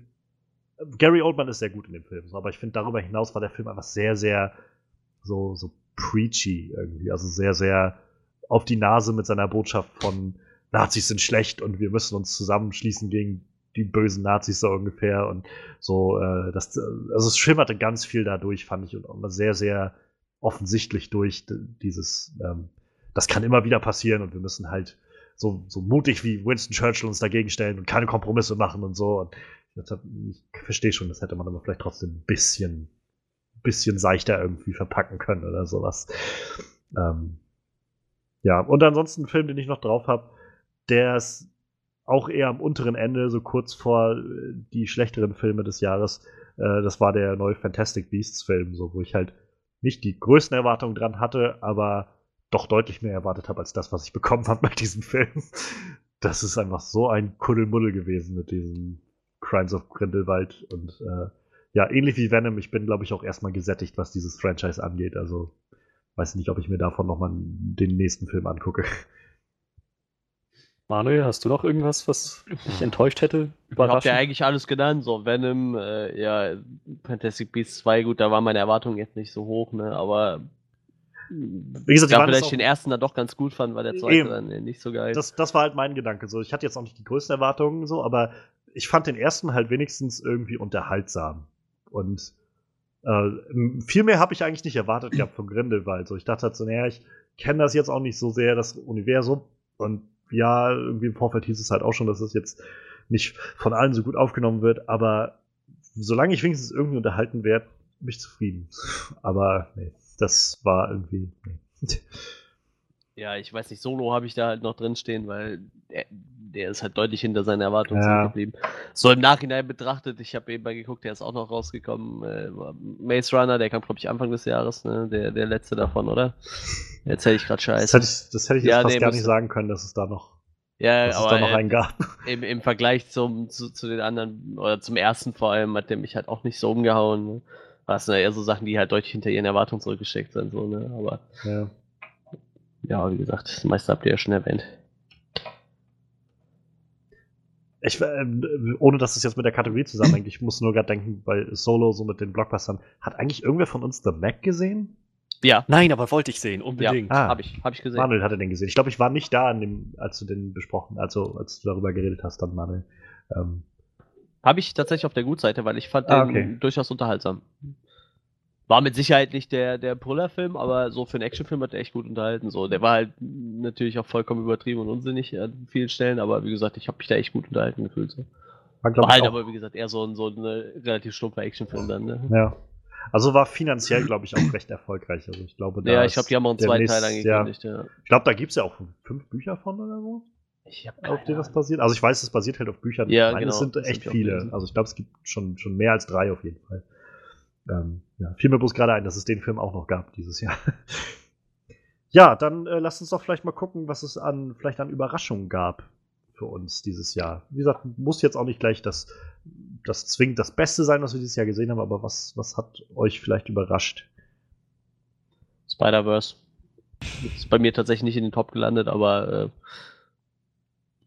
also wie gesagt, ich mag der ist wahrscheinlich nur nicht in den Top gelandet, weil es ein Animationsfilm ist halt, aber ähm, ich, der war halt echt gut. Ich fand den echt gut. Und dafür, dass ich nicht so viel erwartet habe von dem Film, war der echt gut. Den also, ich da auf jeden Fall reinzählen. Ich fand den unabhängig von Erwartungen sehr gut. Aber dadurch, dass ich ihn halt überhaupt nicht habe kommen sehen, hat er mich überrascht und ähm, ja. kam halt so ziemlich aus dem Nichts für mich. Und ja, äh, ich fand, ich fand den erstklassig. Das ist definitiv ein Überraschungshit, wenn man paar Definition. Ja, definitiv. Ähm, ich habe den nachher später noch, aber ich kann halt auch so schon mal sagen. Also ich war auch überrascht, wie gut er dann war. Also ich hatte doch recht hohe Erwartungen nach allem, was ich so gehört habe und auch die Trailer haben mir halt schon sehr gefallen. Ähm, aber der hat halt echt abgeliefert. Also das war, das war echt eine schöne Sache. Ähm, Film, den ich tatsächlich, also wo ich sehr überrascht war ähm, und auch im Podcast, glaube ich, das damals so ein bisschen immer hab raushängen lassen, war äh, Operation Overlord. Ja. So, ich habe ja, nicht Fall. damit gerechnet, dass ich so einen doch, also nicht einfach nur soliden, so, sondern wirklich gut gemachten Film kriege. So. Ähm, so, natürlich hat er jetzt nicht irgendwie das Rad neu erfunden oder so, aber ich fand, er war halt ja. deutlich mehr als das, was ich davon erwartet hatte. Das sehe ja. ich auch so. Ja. ja, ich, also, ja, schon. Also war jetzt, war gut gemacht und unterhaltsam. So, halt, ach, weiß auch nicht, irgendwie. Hm, ich hatte nicht das Gefühl, dass Ganz okay, ne? hohe Stakes waren, aber das ging vielleicht auch nur mir so. Vielleicht, ach, ich weiß nicht. Ich, ich fand, ja, den, ja, den halt unterhaltsam. Ist ja, ist ja auch total äh, okay. Ich hatte halt nur, wie gesagt, ich hatte meine Erwartung war damals halt echt so ein, okay, das wird jetzt wahrscheinlich wirklich so, so B-Movie und mit halt guten Effekten so. Und also mit B-Movie meine ich die Kategorie, nicht den Film B-Movie. ähm, und dafür habe ich halt echt gedacht, wow, das hatte viel mehr Substanz an vielen Stellen, als ich das erwartet hatte im Vorfeld. So. Mag einfach sein, dass meine Messlatte auch recht nicht so hoch lag dafür, aber ähm, ich fand halt, steckt ein sehr sehr gutes und, und, und rundes Kriegsdrama irgendwo da drin. Ne? Plus halt ziemlich abgedrehte Action, die, die gut aufgebaut war und gut funktioniert hat. Und äh, die Hauptdarsteller haben mir sehr, sehr gut gefallen. Also sowohl der, ähm, der Sohn von Kurt Russell, den ich seitdem irgendwie das erste Mal, also da das erste Mal gesehen habe und seitdem so ein bisschen auf dem Schirm habe, ähm, als auch der, äh, der den eigentlichen Hauptcharakter gespielt hat, komme gerade nicht auf seinen Namen, ich schaue mal kurz nach. Äh, Jovan Adepo, den äh, Boys, der den Boys gespielt hat, den fand ich auch sehr, sehr gut. Ähm, ja, also wie gesagt, für mich definitiv ähm, habe ich nicht damit gerechnet. Hätte man mir das Anfang 2018 gesagt, dass ich diesen Nazi-Zombie-Film irgendwie äh, doch so gut finde und der mich so gut unterhält und mitnimmt, das ja, das hätte mich, äh, hätte mich doch sehr überrascht. Hat vielleicht einfach noch zu sehr diesen trashigen Beigeschmack von Iron ja, genau. Sky. Genau, genau. Das, also ich hatte halt schon ein bisschen mit so einem Trash nur halt auf, auf hohem Budgetniveau gerechnet. So. Und dafür, ja, das war es halt nicht, hatte ich das Gefühl. Also da hatte sich schon jemand Gedanken gemacht mit dem, was er tut. Ja, ich habe tatsächlich noch äh, Criminal Squad auf der Liste stehen. Den habe ich mittlerweile, ich glaube, viermal gesehen. Ui. Den ah. fand ich tatsächlich sehr unterhaltsam. Ich glaube, die Kritiker haben das nicht so ganz so gesehen. Ich glaube, der ist ein bisschen abgestunken, aber ich fand den echt gut. Mir hat der echt richtig gut gefallen. War der mit Gerard Butler, ne? Genau, mit Gerard Butler und Pablo Schreiber. Genau, der Ich muss sagen, also ich fand auch, das war jetzt nichts Überragendes, aber rundes, rundes Ergebnis. Ja, ich weiß nicht, bei mir ist der, also ich fand den halt sehr, das war so für mich so just a movie. Ich hatte irgendwie das Gefühl, der war so, der hatte so seine Momente, hatte auch so seine Schwächen und ja. Ja, ich, ich meine, ist jetzt bei mir auch nirgendwo jetzt besonders gelandet, aber ja. ich kann verstehen. Ja, ich, so. also ich kann es auch nachvollziehen. Ich meine, viermal finde ich schon ganz schön viel, aber ich. ich habe den, ich hab den halt im Kino gesehen, dann habe ich mir den auf Blu-ray gekauft, habe ihn nochmal gesehen, dann habe ich rausgefunden, meine Freundin kannte den nicht, also habe ich den mit der nochmal gekauft. Hast du sie gezwungen, und letztes, anzuschauen. Und letztes habe ich den einfach nochmal gesehen. Wie, du guckst Filme einfach so? Was bist du denn für ein? Ich hatte mal so eine Phase, wo ich jeden Abend äh, Prestige geguckt habe. Das war halt auch krass, irgendwie über zwei, drei Wochen lang, jeden Abend immer Prestige. Und ich kann den immer noch gucken. Also gibt so Filme, die äh, werden nicht schlecht, auch wenn du die einfach unendlich guckst. Ja, das stimmt. Jurassic Park. Witzigerweise, ähm, ja, aber mir ging es tatsächlich auch mit Jurassic World so. Ah. Ja, ich weiß. Ja, das ist, ist okay. Nö, den ersten fand ich tatsächlich aber auch noch halbwegs guckbar. Also ich würde den jetzt nicht so oft gucken wahrscheinlich, aber ich glaube, wenn ich die Möglichkeit hätte, mir den irgendwie so bei Netflix oder so nochmal anzugucken, würde ich den nochmal gucken dann. Das ja, ich habe, ich hab, hatte jetzt zu Weihnachten ähm, an Heiligabend saßen wir bei meiner Schwester in der Wohnstube und haben dann Jurassic Park mal wieder geguckt. Also ich, ich liebe den Film jedes Mal neu, habe ich das Gefühl. Es ist halt jedes Mal irgendwie wieder eine tolle, äh, tolle Reise. ähm, ein Film, den ich mir noch bei Überraschung aufgeschrieben habe, ähm, ist Bumblebee vor allem. Also ja. ich glaube, ich bin jetzt auch der Einzige, der ihn bisher von uns gesehen hat. Mhm. Ähm, aber ja, also dafür, dass mein, mein Bild der Transformers ich habe die nie groß gekannt, als, also ich kannte die, die Marke irgendwie, aber ich habe weder die Serie gesehen, noch habe ich das Spielzeug gehabt. Also ich habe keinerlei emotionales, äh, keine emotionale Verbindung damit gehabt als Kind. Ähm, und deshalb war mein erstes wirkliches ja, Erlebnis mit denen halt der erste Transformers-Film und dann der zweite Film, den ich noch gesehen habe. Und danach habe ich gedacht, Gott, oh Gott, oh Gott. So, also das, das war noch bevor wir diesen Podcast hatten, habe ich gemerkt, dass das überhaupt nicht meine Art ist, wie Filme sein sollten, meiner Meinung nach. Und äh, Transformers ist seitdem sehr ja, negativ behaftet worden, so einfach mit Assoziationen bestückt. Und dafür war ich einfach so überrascht, wie, wie frisch, wie herzlich dieser Bumblebee-Film war, wie witzig er war, wie er auskommt, ohne irgendwie viele Stereotype oder Klischees oder ähm, ohne sich über die Charaktere selbst lustig zu machen. Und ähm, ja, also ich, äh, ich fand den sehr, sehr schön. Also mag jetzt nicht der beste Film sein, so des letzten Jahres, aber für mich definitiv was, was ich nicht erwartet hätte, dass ein Transformers-Film mich mal so mitnehmen wird, so emotional. Ja, das, das ist ja äh, dann auf jeden Fall mal ein, ein Aufschwung fürs für, für die Transformers-Filme vielleicht. Ich hoffe, ja. Ich glaube, den Vorteil, den sie halt haben, also ich meine, der Film wird wahrscheinlich nicht so viel einspielen wie die bisherigen, aber ich, der Vorteil ist, glaube ich, einfach, dass der Film auch nicht so teuer war wie die bisherigen, weil, naja, weil sie eben nicht gleich wieder die ganze Welt in Schutt und Asche legen müssen, so, sondern das Ganze halt ein bisschen kleinere Maßstäbe hat und auf einmal dadurch auch deutlich mehr nachzuvollziehen ist, finde ich. Und ja, also ich hoffe, dass der Film halt sag ich mal, einfach belohnt wird dafür, dass es halt jetzt nicht der Eindruck entsteht von, von wegen, ja, nee, also äh, man kann nur mit, äh, mit Großbum-Bum und Michael Bay, ähm, weiß ich nicht, macht äh, Frauen zu Objekten irgendwie viel Geld verdienen.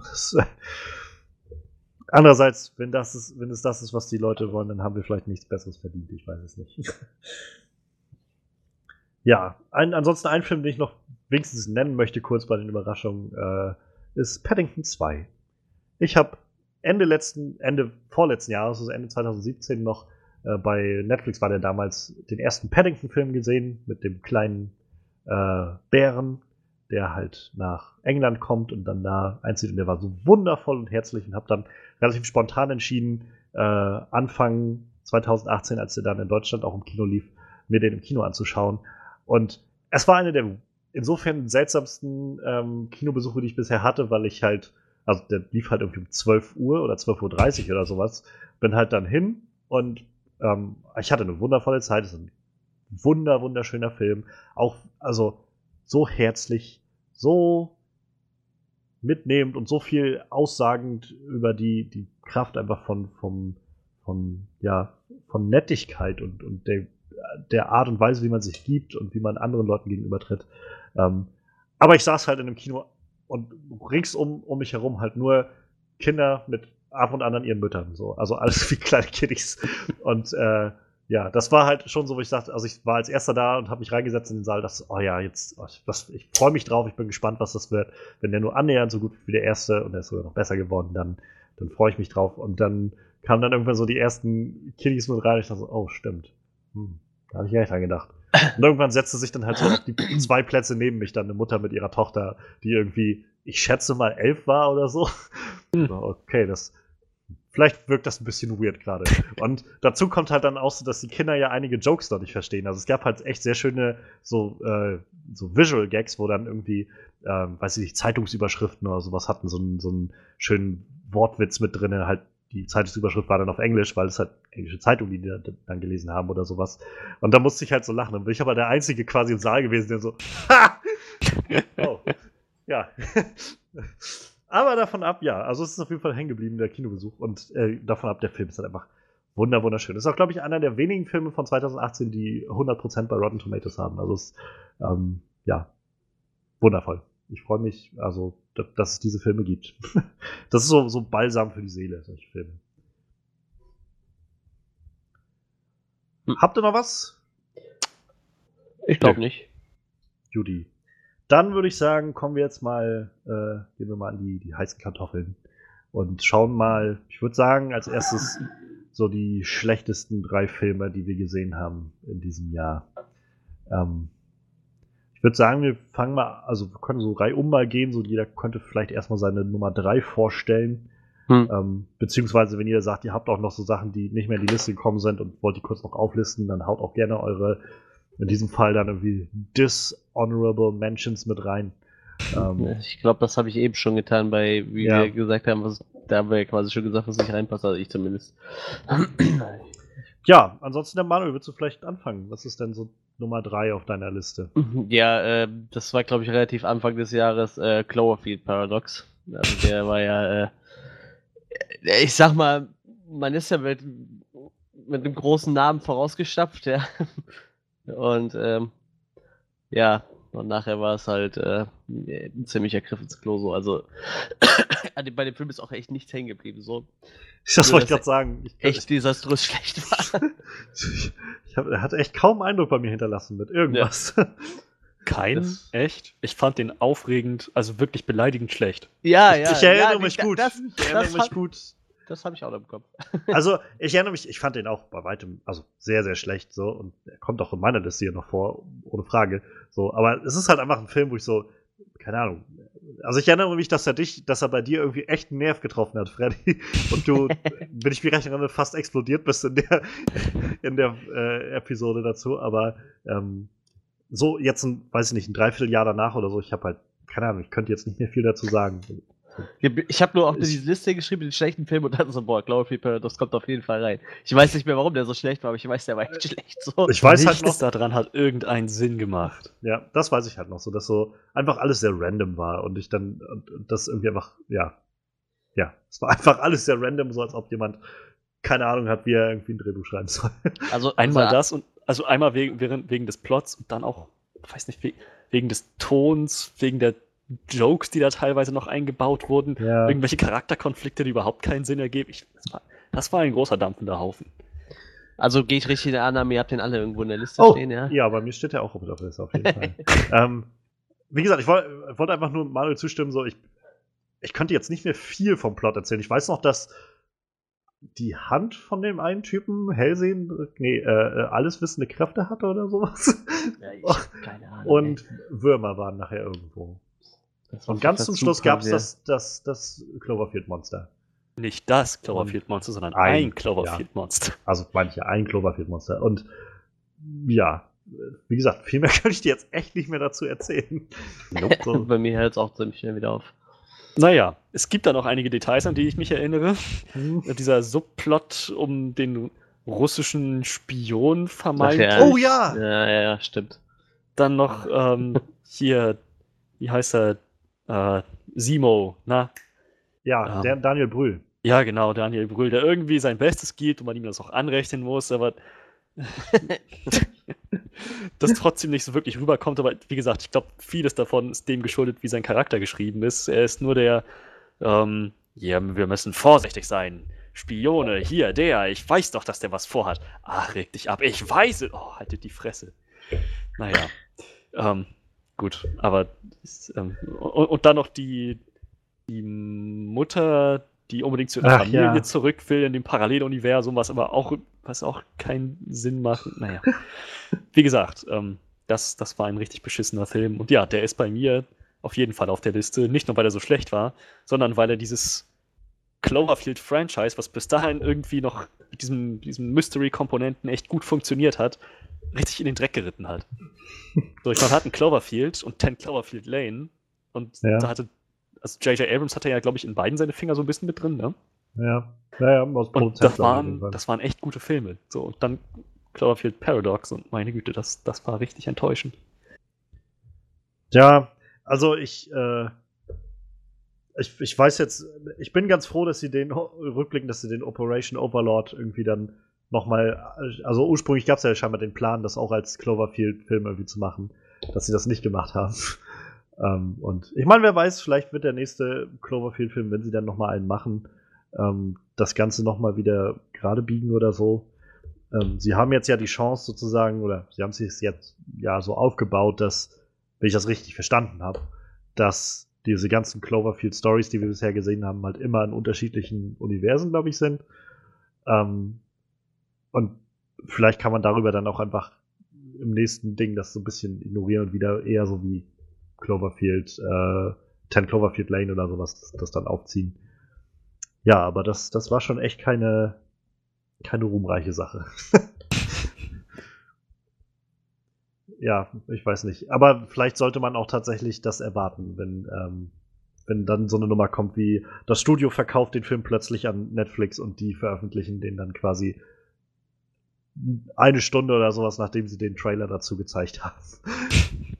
Das, vielleicht sind das schon ein paar äh, Warnhinweise dafür, dass das Ganze jetzt nur noch versucht, irgendwie möglichst viele Leute äh, zu mobilisieren, die das irgendwie gucken können. Ja, äh, ja, das war auf jeden Fall meine Nummer drei. Ja. Ja.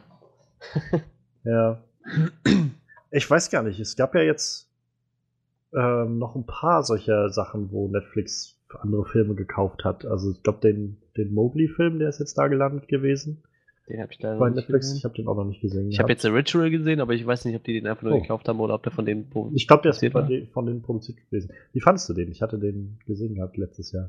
Du hast den gesehen? Ich, ja, ich, hatte, ich hatte im Podcast auch davon kurz erzählt glaube ich, ich den ja, ich. Das kann, ich, mir kam der Name bekannt vor, aber ich konnte es nicht mehr zuordnen, woher. Ich, ich fand den tatsächlich ganz okay und ich fand auch den, äh, so das Design nachher von den, von ja. diesem Vieh, ich will jetzt nicht so viel spoilern, aber fand ich auf jeden Fall ziemlich, ziemlich cool eigentlich. Ja. Hatte ein bisschen was Neues auf jeden Fall. Sonst ich hat er halt natürlich viel, äh, jede Filme, jeder Film im Wald hat irgendwie was vom ja, ja, genau, so. Genau.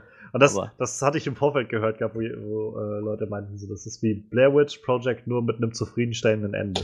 ja, ja, ja, stimmt. Stimmt. Also, ich, ich habe Blair Witch halt nicht gesehen, aber ja, ne, das ist schön zu wissen. Also äh, da, ich, ich konnte mich erinnern, also ich fand den halt ziemlich gut und ich wollte auch gerne nochmal wissen, wieso dann die Horror-Expertenmeinung dazu vielleicht ist. ja, aber der war auf jeden Fall anders. So. Ich meine, der hat nicht alles neu erfunden, aber wie gesagt, der war tatsächlich ziemlich gut. Ich fand den ja. gut. Ja, schöne Sachen. Ähm, ja, also ich bin immer gespannt, wie das bei Netflix so weitergeht. Also die gerade diese Sachen, wo sie dann auf einmal von Studios Filme einkaufen, irgendwie, ich weiß nicht, das ist für mich jetzt sofort schon mal so ein Zeichen für, ganz offensichtlich will das Studio damit nichts mehr zu tun haben. Und äh, naja, es gab jetzt einen Film, einen neuen, ich weiß gar nicht, ob der in Deutschland auch rauskam, ähm, äh, mit, mit Will Ferrell, äh, Holmes and Watson heißt der, wo die halt so ein, wo er und, und John C. Reilly so ein, so ein verdödeltes Team von Holmes und Watson halt spielen. Halt so eine Will Ferrell Comedy. Und äh, der ist richtig schlecht angekommen. Also Flop gewesen finanziell, aber auch so bei Kritikern und Zuschauern irgendwie soll wohl mhm. richtig schlecht sein. Und der ist, ist, wohl so schlecht gewesen, dass Warner, ich glaube, der ist von Warner, den halt vor, vorher dann auch an Netflix verkaufen wollte und Netflix gesagt hat, nee, den Scheiß könnt ihr behalten. das, das, wollen selbst wir nicht so. Ja, Netflix nimmt auch nicht alles tatsächlich, aber. Ja. Naja. Ähm, Freddy, wie sieht's bei dir aus? Nummer Guter drei. Film. Gut. Ich fange mal ein bisschen ähm, ein bisschen, wie nennt sich das? Ähm, ähm, verdammt, es fällt nur das englische Wort ein und das deutsche nicht. Ein bisschen. Ähm, okay, helft mir. Was ist, was ist das deutsche Wort zu humble? Ähm, bescheiden? Ja, danke schön. Meine Güte, das wie ich solche Blackouts hasse. Ja, ich fange mal ein bisschen bescheiden an. Ein guter Film, der nicht der beste des Jahres war, aber auf jeden Fall, Ach so, den ich nee, wir, sind noch bei, wir, sind, wir sind noch bei den schlechten. Nimm auf jeden Fall genau erstmal den schlechten. Wir fangen erstmal die schlechten durch an, würde ich sagen. Ach so, ich dachte, wir machen jetzt quasi Kontrastprogramm. So. Mal. Nö, ich hätte gedacht, wir gut. machen jetzt erstmal die schlechten weg und können dann alle mit den guten aufhören, so zum Schluss. Das ist, das ist auch eine gute Idee. Okay, gut. Dann, ach ja, dann, dann mache ich einfach den nächsten schlechten. Ähm, Pacific Rim Uprising. Der war den richtig scheiße. Oh, den habe ich leider nicht gesehen. Der ja. war total kacke. Den habe ich bei mir so bei Dishonorable Mentions drin. Also der hat es nicht ganz auf meine schlechteste Liste geschafft, aber ja, ich kann es ich kann's gut verstehen. das war, ja, das war so Blockbuster-Kino mal nach Zahlen minus alles, was Pacific Rim 1 irgendwie cool gemacht hat. Jupp. Ja, nee, also, also was soll ich da noch sagen? Stumpfe Charaktere, Power Rangers plus ähm, Transformers Plot. Äh, ja. Ebenso stumpfer Plot. Ähm, Charlie Days Charakter, oh, ja. der irgendwie die ganze Zeit nur am Rumnerven war. Es, es war richtig, richtig schlimm mit anzusehen. Also, nee, beim besten Willen, das, das geht niemals bei mir als halbwegs annehmbarer Film zu Buche. Ich kann mich halt noch gut erinnern, das war so ähm, seit langem dann mal wieder so ein Blockbuster-Film. Ich glaube, da ging ja, also da ging der Sommer gerade erst so wirklich los. Als wir reingegangen sind, wo ich mir noch so gesagt habe, okay, ich hatte jetzt auch nicht das Rieseninteresse daran, so, weil ich halt schon für mich so ein bisschen dieses, wieder diese Transformers-Connections damit hatte und so jetzt hab, aber so für mich gedacht habe, vielleicht, vielleicht weiß ich nicht, bist, hast du auch irgendwie falsche Ansprüche daran oder du, du gibst dem Ganzen keine, keine gerechte Chance oder sowas oder du so just turn your brain off oder sowas. So, vielleicht kannst du es dann einfach irgendwie genießen, wenn du dann einfach versuchst so ein bisschen, okay, okay, das war jetzt doof und stört mich, aber versuch's einfach zu ignorieren so und äh, also ich habe so nach der Hälfte gemerkt, so, ich kann das nicht ignorieren. das ist mir einfach echt so blöd, was hier passiert. Tut mir leid und der Film hat auch so dieses unglaublich krasse ähm, äh, hier Independence Day 2 Ende. So wird so. Oh ja. Let's go and kick some alien ass. Sowas in der mhm. Art. Und, ähm, oh also, ja, das ist schon, es war schon echt nicht gut. und äh, vor allem, also was, was so richtig spürbar ist, äh, finde ich, gerade dadurch, dass Guillermo del Toro fehlt, es sieht halt auch alles so fake aus in diesem Film. so, das ist so, also bei dem ersten Pacific Rim, den ich halt okay finde. Das ist jetzt kein Film, der mich irgendwie mega so aufputscht, aber ich finde ihn halt okay gemacht und ist irgendwie ein interessantes Stück so Escapism. Ähm, da hast du irgendwie noch das Gefühl, dass das Ganze auf so, einem, so einer leicht realen Ebene irgendwie spielt, irgendwie so dieses Gefühl von diesem Gewicht, was diese ganzen Jäger haben und äh, weiß ich nicht, also wenn die dann da irgendwie mit, mit Helikoptern da was angeflogen werden und so runterfallen und die Vibrationen, die entstehen, wie diese, wie schwer die sich auch bewegen und sowas. Und in dem neuen Ding hüpfen die einfach durch die Gegend. Das ist alles irgendwie viel zu videospiellastig, hell und animiert CGI. Also ich weiß nicht, ähm, das, ja, das war irgendwie nicht so geil. Ähm, ich weiß auch gar nicht, ich weiß gar nicht, wie der sich finanziell gemacht hat, aber ähm, ich würde äh, fast raten, dass das Ganze jetzt vielleicht auch nicht mehr weitergeführt wird, dieses Franchise. Kann ich mir gut vorstellen. Ja. also der wäre ich auch recht dankbar für. Hat 290 Millionen Dollar weltweit eingespielt bei einem Budget von 150 Millionen Dollar. Ich glaube, das wird, äh, das wird dem Studio nicht reichen. Da hat sogar der erste Film noch mehr eingespielt. Und das war ja schon das Ding, dass sie da Guillermo del Toro nicht mehr wollten, weil er mehr Geld für den zweiten Teil verlangt hätte. Also ja, das wird, glaube ich, eher das Franchise begraben haben als alles andere.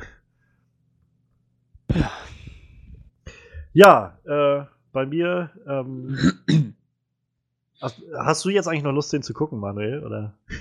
Wen? Was? Naja, Pacific Rim? Pacific Rim Uprising. Nee, tatsächlich nicht.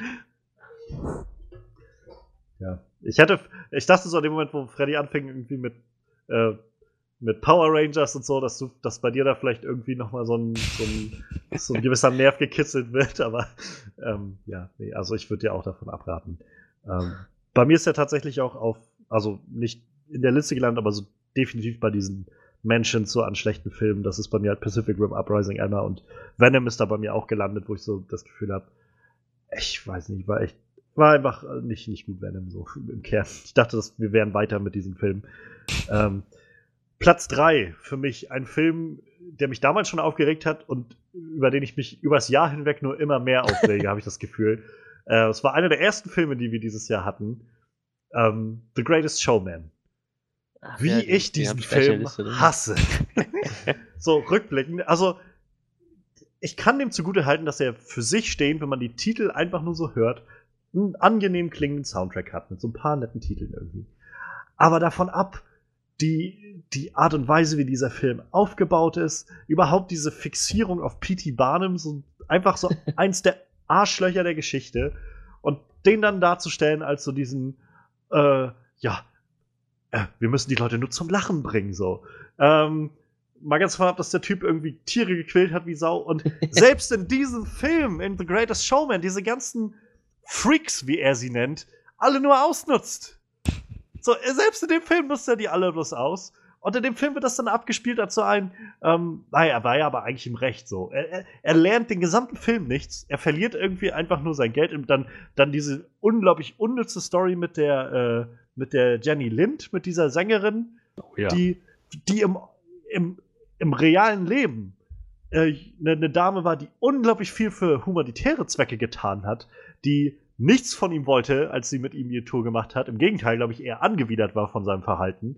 Ähm, und in dem Film drehen sie das Ganze einfach um auf ein, oh nein, sie will ihn haben und als sie ihn nicht haben kann, äh, dann, dann nimmt sie ihn sich einfach und macht seine Ehe damit kaputt. So, und das sind so, äh, da mag auch vielleicht ein Stück weit diese, die, der Historiker aus mir sprechen, wo, aber das ist, wo ich denke, so, dieses, dieser Film ist halt auch sehr erfolgreich gewesen. Und viele Leute finden gerade mit der Musik irgendwie äh, sehr viel zu Anklang damit und können sich damit ähm, sehr identifizieren. Und natürlich, im Kern steckt irgendwo eine sehr nette Story von, oder nette Botschaft so von, von Akzeptanz und äh, jeder sollte sich selbst treu bleiben und sowas. Nur, dass der Film, wie gesagt, das irgendwie meiner Meinung nach sehr, sehr plump rüberbringen will. Und ja, und alles, was davon übrig bleiben wird, ist, dass die Leute jetzt auf einmal wieder P.T. Barnum im Kopf haben und denken, oh, dieser tolle Typ, der irgendwie uns sagen wollte, dass wir lachen sollen oder sowas. So, das, das ist was, was mich echt mega stört. Ähm, ja, und davon ab, wie gesagt, der, der Plot des Films, er lernt nichts dazu, er verliert seine, also seine Frau äh, wendet sich von ihm ab und so weiter. Äh, seine, er nutzt seine Freaks so weit aus, dass er in die High Society kommt und dann sie nicht mehr reinlässt in, die, in den Ballsaal, in dem sie da sind. Und letztendlich sind die Freaks diejenigen, die bei ihm vor der Tür stehen und sagen: Ach man, sei doch nicht so traurig. Mensch, komm, Kopf hoch, so, du, du kannst das doch, du bist doch unser Anführer. Wo ich denke, ich weiß nicht, ich hasse das. Also, das, das ist was, was mich echt stört, je mehr ich darüber nachdenke. Und äh, ja, nein, also das ist äh, definitiv ein Film, der mich sehr, sehr, sehr, sehr äh, äh, sehr schlecht getroffen hat, auf einer sehr schlechten Ebene. So das Einzige, was man ihm zugute halten kann, ist, dass er halt gute Schauspieler drin hat. Wie gesagt, einige Songs sind irgendwie sehr catchy, so. Ähm, und halt so kostümmäßig und so ist das nett aufgezogen, aber davon ab finde ich diesen ganzen Film sehr, sehr hohl und, und leblos und, und glaubt, er wäre einfach eine unglaublich clevere Angelegenheit. Ja, ähm, der Soundtrack war irgendwie ganz okay. fand ich. Aber der Rest des Films, naja. Er hat jetzt nicht bei mir auf die beleidigend schlecht Liste geschafft, aber er war schon echt unterdurchschnittlich und er wird gefeiert wie bescheuert. Ja, ja ähm, Hugh Jackman gibt, was er kann, natürlich. Es, es, lag jetzt überhaupt nicht am Cast oder so sondern es war, es war einfach wirklich die Art, wie diese Story umgesetzt war, dieser Plot umgesetzt war. Sie haben so mit allen Mitteln versucht, P.T. Barnum irgendwie sympathisch rüberkommen zu lassen und schön, wenn es für manche Leute funktioniert hat, für mich hat es nicht funktioniert. Ja. Ich fand diesen Kerl einfach nur scheiße. So, selbst mit allem Schönreden, das, das im Film passiert ist, das ging mir sogar ein bisschen auf die Nerven, dass seine offensichtlich recht fragwürdigen Entscheidungen immer so als das Gute dargestellt wurde ja, genau. Film. so, und, naja, ähm, ja, letzten Endes kam dabei kein wirklich guter Film raus. Wie gesagt, der Soundtrack war irgendwie, konnte man sich anhören, aber darüber hinaus, nee. Ich glaube, das ist halt das Ding, warum der Film so erfolgreich geworden ist. Der Soundtrack und damit hat er halt viele Leute gecatcht. Also, das ist ja so, ein, so einer dieser Filme gewesen, die kamen raus und waren unter den Erwartungen von dem, was sie einspielen sollten am ersten Wochenende und sind dann aber halt von Woche zu Woche nicht wirklich abgefallen von dem, was sie verdient haben, sondern haben immer wieder immer mehr eingespielt, weil einfach immer noch Leute neu reingekommen sind. Und so hat er sich halt über viele Wochen gehalten in den Kinos und halt dann doch deutlich über seinem Budget alles eingespielt. Ähm, ja, also ich glaube, bei den Honest Trailer Leuten hatten sie erzählt gehabt, dass ähm, die halt eine Strategie, also das Studio hatte dann Strategie angewandt, dass sie verschiedene YouTuber und YouTube-Influencer und so, so Leute, die da so Musik aufnehmen, ähm, quasi beauftragt haben oder mehr oder weniger äh, eingeladen haben, Songs halt des Ganzen zu covern. Und als die dann halt rauskamen, haben die halt sofort ihre ganzen Fans sozusagen damit gecatcht und die sind dann halt alle da reingerannt. Und ich kann halt irgendwo auch nachvollziehen, dass Leute, also der Musik halber, die sie einfach sehr toll finden, das Ganze so, so schlucken und so und dann einfach diese positive Botschaft und alles so mitnehmen. Aber ich habe halt das Gefühl, sobald man nur ein bisschen unter die dünne Haut des Ganzen schaut, merkt man halt, dass da einfach nichts hintersteht, als dieses, ja, als, als dieses Gefühl von auch P.T. Barnum, ähm, vergessen wir mal den ganzen Scheiß, ähm, denn der war doch eigentlich ein super Kerl, so. Und ja, das stößt mir einfach unglaublich übel auf. Ja, stimmt. Also den habe ich tatsächlich vergessen. Soweit bin ich ja wahrscheinlich gar nicht zurückgegangen. Also wir, ich habe den am 13.01. gesehen. Glaub, ja, nee, kann, kann tatsächlich auch gut sein. Ich, ich habe den einfach nur äh, nicht auf der Seite gehabt. Aber ja, der wäre wahrscheinlich auch eher auf der Negativseite gelandet. So, aber wahrscheinlich dann bei mir nicht unter den Top 3. Aber ja, ich kann das schon nachvollziehen. Ich glaube, der gut Film hätte so viel besser funktioniert, wenn sie ähm, den einfach um einen dieser in Anführungszeichen Freaks gestaltet hätten. Den als Hauptcharakter ja, genommen stimmt. hätten und das irgendwie so ein bisschen ausgekostet hätten, was die Leute da so durch. Ja, und P.D. Barnum nicht als äh, Hero dargestellt, ja. der er nicht war. Ja, definitiv nicht. Ich kann mich noch erinnern, dass du noch Fakten rausgesucht hattest, Manuel. Und dann immer mal so zwischendrin. Übrigens, ja. P.T. Barnum hat so, alle Tiere damals, lassen oder ja, irgendwie sowas. Ja. Sklaven. Ich glaube, bei den Australiern hatten sie ja vorgehoben, er hat mindestens sechs Wale gekillt. Ja. Ähm, da er irgendwie dann für seine, für seine Shows äh, hatte er Wale in so Tanks geladen. Die ersten zwei oder drei sind gestorben, weil er den Salzgehalt noch nicht richtig raus hatte. Und äh, danach gab es dann die, äh, die berühmten Feuer. Also es gab wohl mehrere Brände bei ihm im, im, Zirkus und in einigen davon sind die dann halt, naja, lebendig gekocht worden in ihren äh, Tanks. Und, Was ja. für ein inspirierender Charakter. Ja. ja. Übrigens auch sehr schön diese Story, die sie dann aufziehen mit seiner, äh, mit seiner Frau, mit der äh, von Michelle Williams gespielten da, die, die er auch als seit Kindesalter kennt und so. Ähm, letztendlich, diese von der realen Figur hat er sich halt relativ bald, nachdem er erfolgreich ist, scheiden lassen und relativ schnell eine neue Frau gefunden, von der er sich dann auch wieder hat scheiden lassen und so. Also, ja. Toller Mann. Ja, Echt wirklich. Vorbild. So. Es hätte, ohne Witz, es hätte ja mit der Geschichte von P.D. Barnum interessantes Material geben können, was man irgendwie hätte erkunden können mit dem Ganzen, aber Nee, man muss einfach nur dick Zuckerguss aufziehen und dann ist gut. naja. Manuel. Äh, ich Sind wir bei der Nummer 2 ja, angekommen? Ich würde ja? sagen, ja. Ich ziehe mal ein bisschen schneller durch, glaube ich. Dann, damit es hier nicht so ewig lang wird. Ja, äh, bei mir ist auf Platz 2 Jurassic World 2 gelandet, tatsächlich. Äh, oh, kann ich verstehen. Ja, Jurassic World 1 fand ich halt äh, doch, doch durchaus so unterhaltsam, so der zweite war halt vollkommen der Rotze und als sie dann den Plot mit dem geklonten Mädchen angefangen haben, da war ich komplett raus so. Das geht mir richtig hart auf den Sack so. Und ich, ich wusste, dass es so kommt so. Als das Mädchen so zwei, dreimal gesehen hast, da wusstest du doch genau, was abgeht. So, dass irgendwann rauskommt, dieses blöde Mädchen ist ein Klon von, ich weiß nicht, was, ihre Mutter oder was, von wem wurde sie geklont oder von der Frau von dem alten Mann oder ich habe keine Ahnung mehr, wovon sie ein Klon war. Ich habe von dem Film sowieso kaum noch was im Kopf, aber boah, den fand ich echt total zum Kotzen. Leider fand ich ihn echt schlecht. Tja, ich, ich fand ihn nicht schlecht. Aber ich hätte ehrlich gesagt mehr erwartet. Ich habe ich hab gehofft, dass der gut wird. ja, ich dass der besser auch. wird sogar noch als Jurassic World 1. Er war jetzt auch nicht so schlecht, dass ich sagen würde, ich war enttäuscht, aber er war auch nicht wirklich gut in dem Sinne. Also, ja, ich weiß nicht. der, er hätte auf jeden Fall besser sein können. Und ich kann verstehen, wenn man daran überhaupt nichts findet. Ich fand, er hatte halt schon seine Momente. Die ganze Geschichte mit Blue und, und Owen fand ich eigentlich ziemlich gut aufgezogen. Ähm, aber ja, so von der bombastischen Dino-Action her gab es vielleicht zwei Szenen, dann war auch wieder gut. Das, naja, war halt ein bisschen Letdown. Tja, ich bin froh, dass ich den nicht im Kino gesehen habe. ähm, ich weiß nicht, es, ich weiß nicht, ob es am, am, generellen Writing von Colin Trevorrow liegt oder ob es ähm, einfach die Art und Weise ist, wie man dieses Franchise aufziehen will. Im Kern fehlen mir, wie auch schon bei Jurassic World eigentlich, äh, einfach Charaktere, die mich irgendwie mitnehmen. So, die, die wirklich, weiß ich nicht, so, so ein Dr. Grant oder so ein Ian Malcolm oder sowas.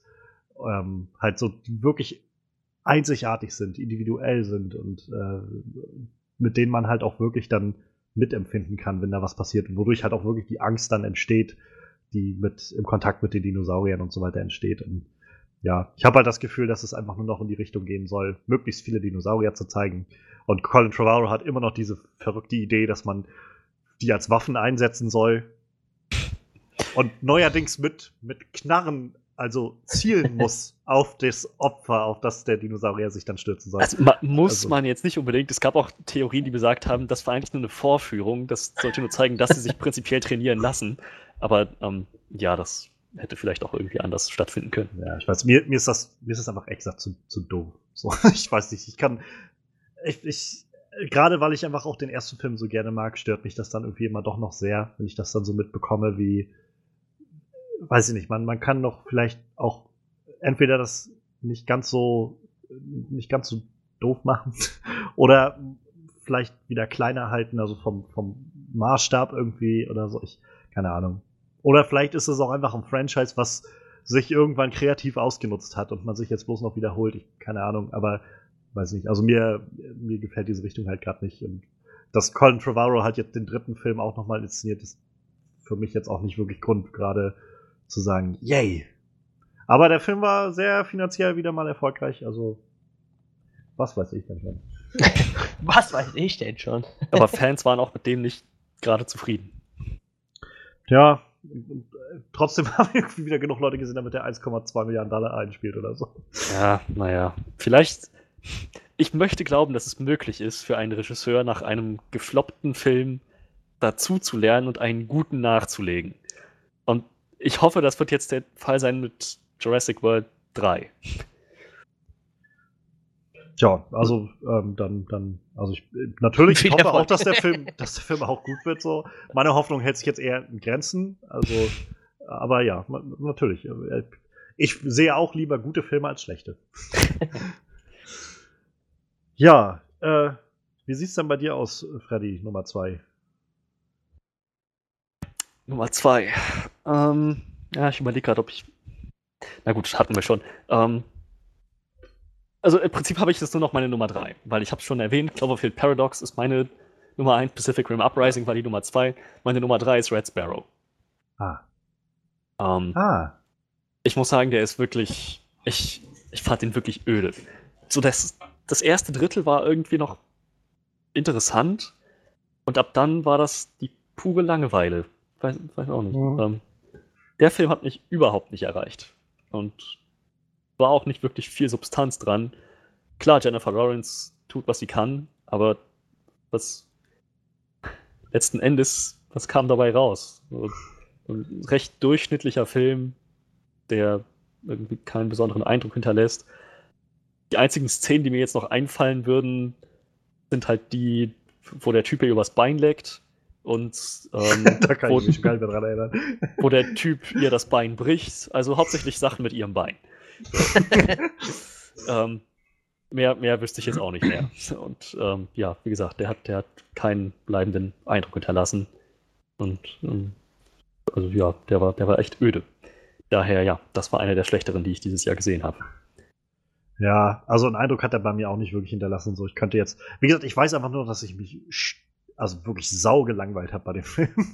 ähm, ich, ich meine, ich hatte auch echt ein, das schlechteste Publikum so mit herum, was ich jemals hatte, mit, mit Teenagern neben mir, die ständig aufs Handy geguckt haben und an den unmöglichsten Stellen irgendwie laut gelacht haben oder sich unterhalten haben oder sowas. Das hat vielleicht noch dazu äh, beigetragen, aber ich weiß, ja, ich fand den auch sehr, sehr langweilig und sehr, viel zu lang. So, ich weiß halt, also ich meine mich zu erinnern, dass der, ich glaube, der ging auch vielleicht ein bisschen über zwei Stunden oder so, aber ich weiß, ich habe das Gefühl gehabt, ich, der muss doch jetzt langsam mal zu Ende sein und dann ging der immer noch weiter und so. Und, ja. Ähm, der hatte ja. kein Ende. Das Einzige, was bei mir hängen geblieben ist, ist äh, ein, ein, eine kleine Nebenrolle, ähm, als sie an irgendeinem Punkt, frage mich nicht warum, ist sie, glaube ich, in die Schweiz gegangen oder irgendwie sowas und hat sich, glaube ich, mit einem Bankier oder irgendwas getroffen. Und auf jeden Fall der, der Schauspieler, der den gespielt hat, diesen, diesen jungen Bankangestellten oder wer das war, das war der Hauptdarsteller von der Serie Dark. Und daran konnte ich mich nur erinnern, weil ich halt, weiß ich nicht, zwei Monate vorher gerade die Serie Dark gesehen habe auf Netflix. Und äh, da habe ich mir gedacht, oh, das ist interessant. Das ist das erste Mal in diesem Film, dass ich gerade denke, oh, cool, das zu sehen. Ja ich habe halt damals, ähm, also ich glaube, der Film ist auch nur so lala angekommen gewesen, aber ich hatte mir damals halt so aus Interesse mal eine Kritik durchgelesen, die halt sehr lobend darüber geredet hat. Und ähm, das fand ich eigentlich sehr spannend in dem Sinne, weil die ähm, sehr darauf eingegangen sind, ähm, zu sagen, oder die, die Rezensentin, die äh, das gemacht hat, hat halt das Ganze weniger als so ein Agenten-Thriller betrachtet, den ich halt auch irgendwie erwartet habe und deshalb auch, glaube ich, zu Tode gelangweilt war von allem, was da war. Und äh, sie hat das mehr so gelesen äh, und betrachtet unter so einer Art ähm, Bewältigung, Bewältigungsprozess von ähm, Frauen, die sexuelle Be äh, ja, Belästigung und sexuelle Gewalt erfahren haben. Und ähm, ja, also ist jetzt halt kein Thema, wo ich jetzt wahrscheinlich so wirklich drauf anspringe sofort und das da drin sehe. Ähm, aber ich, also ich, das war, fand ich nur sehr interessant, so als Leseart für diesen Film, den ich halt, also einfach nur echt langweilig fand. Naja, aber ja, Red Sparrow. Also bei mir ist er jetzt, wie gesagt, bei den Enttäuschungen mitgelandet gewesen, aber ich kann es verstehen. Kann es nachvollziehen. Ja, ähm, also mit meinen schlechten bin ich dann damit durch.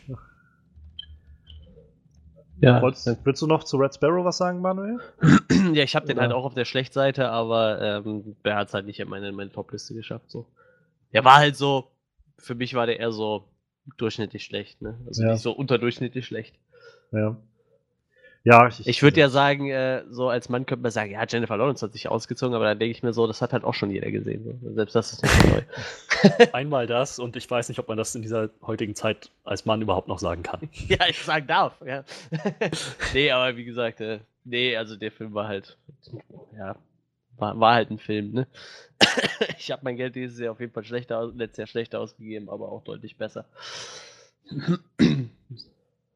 Tja, naja ja, mal davon ab, also ähm, fand ich, war jetzt zum Beispiel die, die, die Nacktszene von Jennifer Lawrence auch, also fand ich jetzt in keinster Weise irgendwie erotisch inszeniert oder sowas. Nee. Also aber hey, ich Sollte es doch, glaube ich, gar nicht sein, oder? Nee, das meine ich nee, halt. Also, das nee, wollte ich, das wollte ich nur dazu. Aber ich kenne tatsächlich Leute, die haben sich darüber gefreut, dass man ihre Brust beim Mother sehen konnte. Die Szene war halt auch, äh, das war eher so das Letzte, wo ich darauf geachtet habe, ehrlich gesagt. Die, weißt du, dieser Film, alles, was einem da hängen bleiben kann und dann Brüste, ich, ich verstehe es nicht. Ich, ich möchte als Mann einmal sagen, wie beschränkt sind manche Leute Also, es tut mir leid. So, Wirklich. Naja. Ähm, dann komme ich jetzt zu meiner Nummer zwei. Ähm, das ist für mich tatsächlich The Predator. Der ist nicht sehr gut gealtert für mich in, in, Erinnerung. Also ich fand den damals halt schon nicht sehr gut und je mehr ich drüber nachdenke, umso bescheuerter. Ach, du meinst den, den, alten Predator tatsächlich, ja? Naja, The Predator, also Predator Upgrade hieß er jetzt ja. ah, also ähm, ja, doch den, ja. Ähm, der, ja, nee, also das war so, so, mal ganz davon ab, dass ich halt von Shane Black eigentlich Großes erwartet hätte. So, ich, die Sachen, die ich von ihm vorwärts gesehen habe, inklusive eigentlich Iron Man 3, der halt, also ich mag Iron Man 3 eigentlich, ist halt ein bisschen anders für so einen MCU-Film und macht so, gerade was Worldbuilding angeht, einiges kaputt, aber so im Kern mag ich die Geschichte da drin und auch den Humor vor allem sehr gerne. Und äh, ja, äh, Nice Guys war einer meiner Lieblingsfilme 2016. Ähm, Kiss Kiss Bang Bang ist ein großartiger Film ja, das war, weiß ich nicht, also das war so voll mit, mit Tonproblemen, mit schwachsinnigen Dialogen, mit einem Plot, der einfach für mich so gar nicht funktionieren will, an, an keiner Ecke so wirklich. Ähm, ich, keine Ahnung. Also ich, ich äh, kann das. Ich, ich, ich will den Film, glaube ich, ich werde mir den, glaube ich, nicht nochmal angucken irgendwann. Also wüsste nicht warum. Ähm, und gerade wenn ich immer an die letzte Szene zurückdenke, finde ich das umso peinlicher. So dieser, dieser Predator-Killer, der dann irgendwie auf einmal rauskommt, diese, dieser Rüstung. Ja. ähm, das Nochmal Pacific Rim Uprising. Das, ja. Und das ähm, ist vor allem, das war fast wie so rückblickend wie bei den Looney Tunes oder sowas, wie die Knarren da irgendwie alle so aus den Schultern und, und aus den Armen und überall rauskamen. Und so denkst du, was, was zur Hölle passiert hier gerade? Und äh, keine Ahnung, also ich hatte jetzt gelesen gehabt, sie haben wohl drei verschiedene Enden sich im Vorfeld gedacht gehabt und dann das ausgewählt, das Ende. Ähm, ein, Sauber, das, da wüsste ich ein, mal gerne, wer da in der Jury gesessen hat. Ne, pass auf, pass auf, ein, das eine andere Ende wäre gewesen, dass der Predator Killer äh, Arnie gewesen wäre. Oh, das halt, ist fett gewesen. Der hätte, hatte aber keine Lust bei dem Film mitzumachen. ähm, Nachvollziehbar. Und das andere Ende, was noch weniger Sinn gemacht hätte, wäre, dass es Alan Ripley gewesen wäre. Oh. So, und. Äh, das hätte irgendwie nicht reingepasst. Äh, nee, irgendwie nicht. ähm, keine Ahnung. Also, nein, ich weiß nicht. Ähm, ich. Ja, weiß ich nicht. Ich finde, der Film hatte eigentlich, hätte Potenzial gehabt. Ich habe es vorhin schon mal gesagt, ich glaube, das ist noch so das, was es noch weiter für mich runterzieht. Ich denke, dass es eigentlich ein talentierter Regisseur dahinter ist. Der Cast war eigentlich ganz gut gewählt. Ähm, aber das von vorn bis hinten so, ich weiß nicht. Also gab vielleicht eine angenehme oder ansehnliche Action-Szene da drin. Der Rest war einfach, einfach nur Schrott. ja, das ist meine Nummer zwei. Einfach nur Schrott. Ja, gut, okay. Bei mir hat er jetzt nicht so einen krass schlechten Eindruck hinterlassen. Wie gesagt, ich glaube, da gab es da gab's durchaus Konzepte, die mir gefallen haben.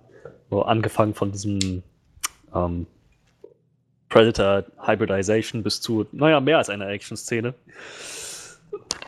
Und die. Einige der Dialoge waren auch echt gut geschrieben, fand ich. Halt, halt, halt witzig, so auf Shane Blacks Art.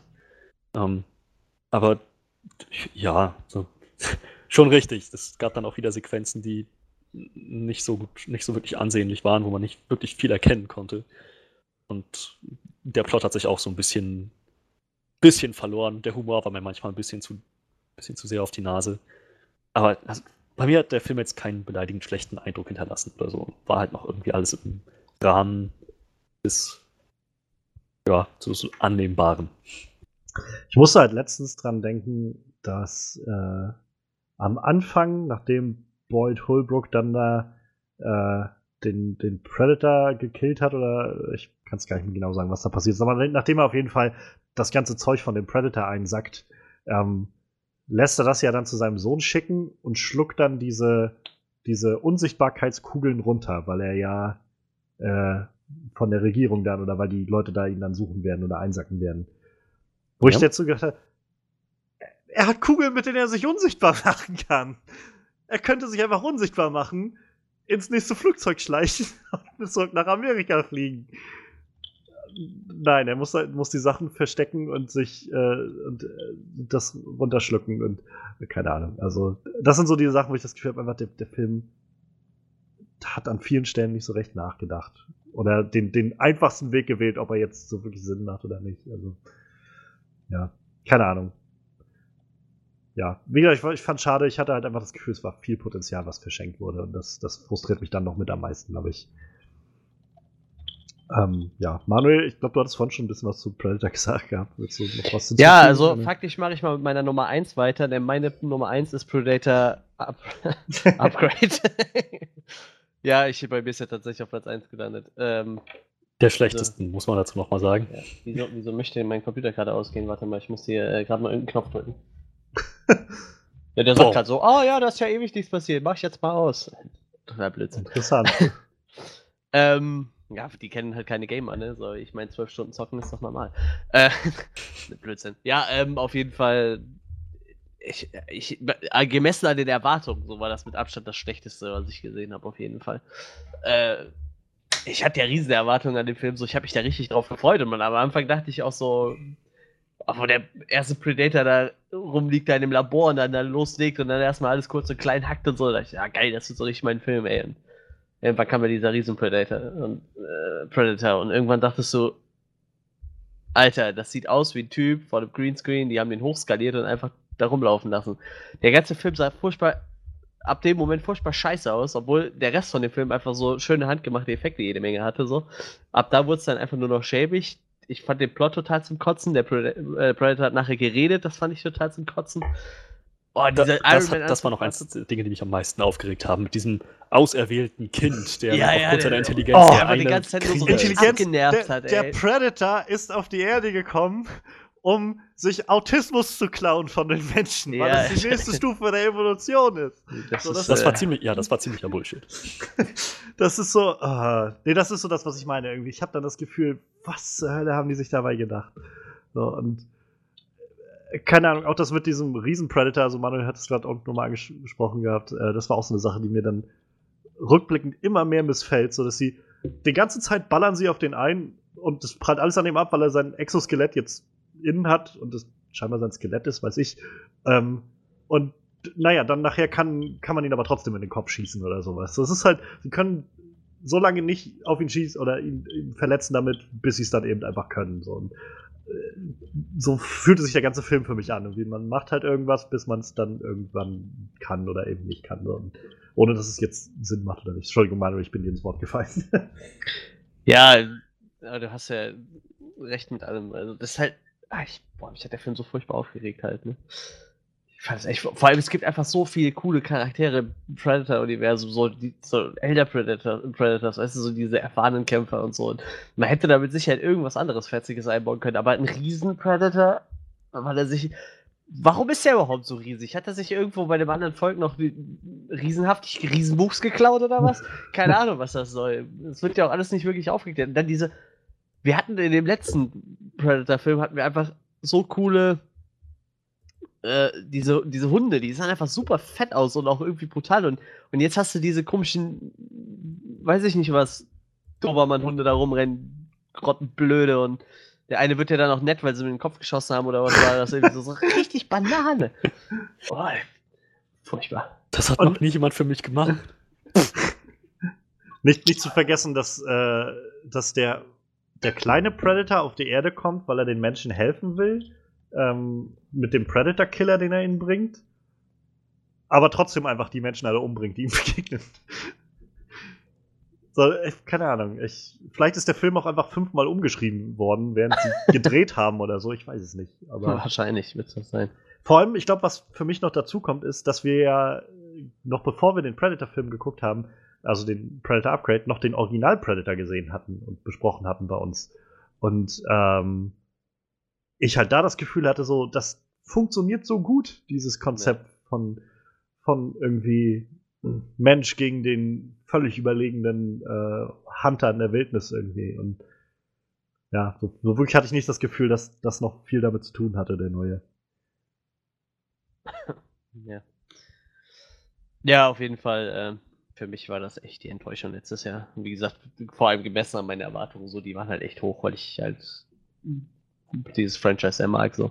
Hm. Ja, in allen Facetten, Comics, Romane, weiß ich nicht, was da noch alles gibt, Filme.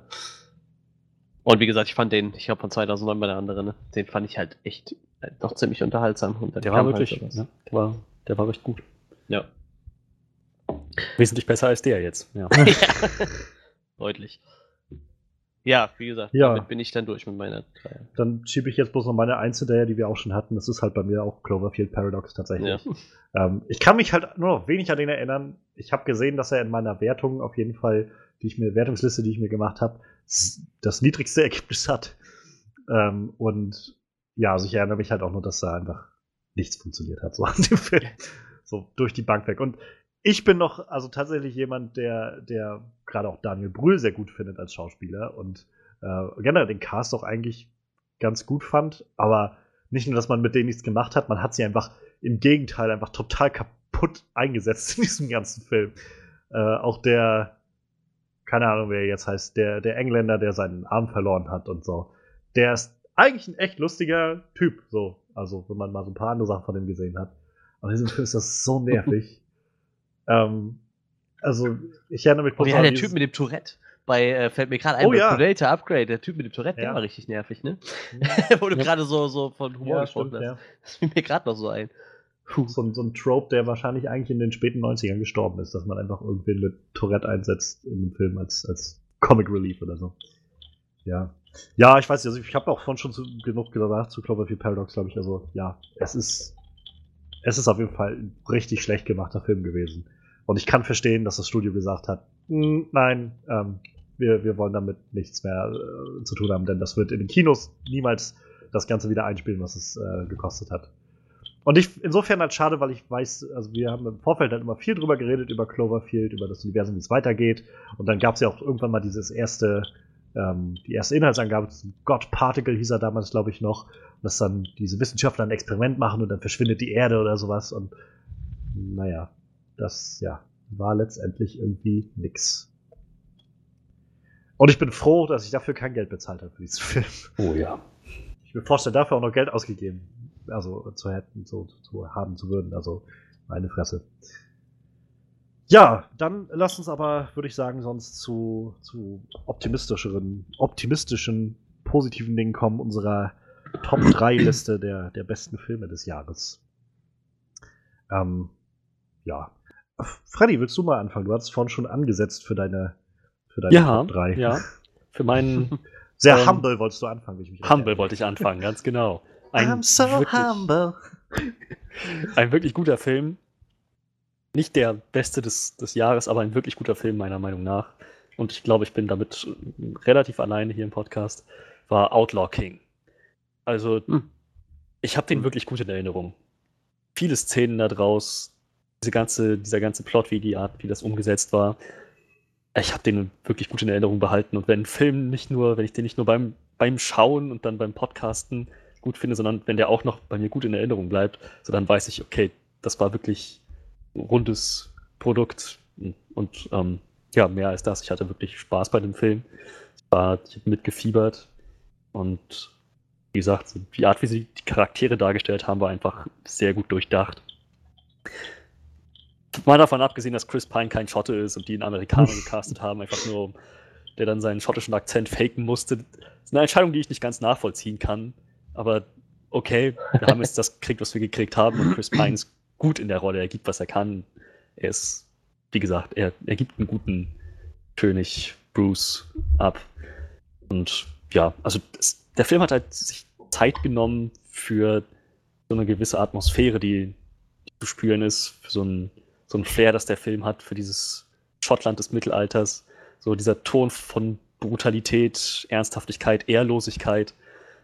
Das kam alles sehr gut, sehr gut rüber und wurde auch in den Charakteren wiedergespiegelt, diese Thematiken. Daher, ja, des- deswegen, also der Film war ganz gut in sich, schlüssig und sehr unterhaltsam zu schauen. Also bei mir ist das definitiv einer der Filme 2018, die mir am besten in Erinnerung geblieben sind. Kann ich nachvollziehen. Also ich hatte es auch damals gesagt, ich, ich habe einfach nicht gut mit dem irgendwie connecten können mit dem Film.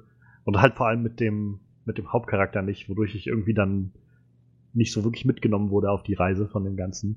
Ähm, aber ich kann es nachvollziehen. Also ich glaube, wenn man, wenn man die Verbindung findet, so dann, dann ist es, glaube ich, einfach ein sehr schönes, schönes Ding. Ja, ich fand so, glaube ich, gar nicht sagen. Okay, fand ich ihn tatsächlich auch. Also ich habe mich auch, fand den ziemlich stimmig so.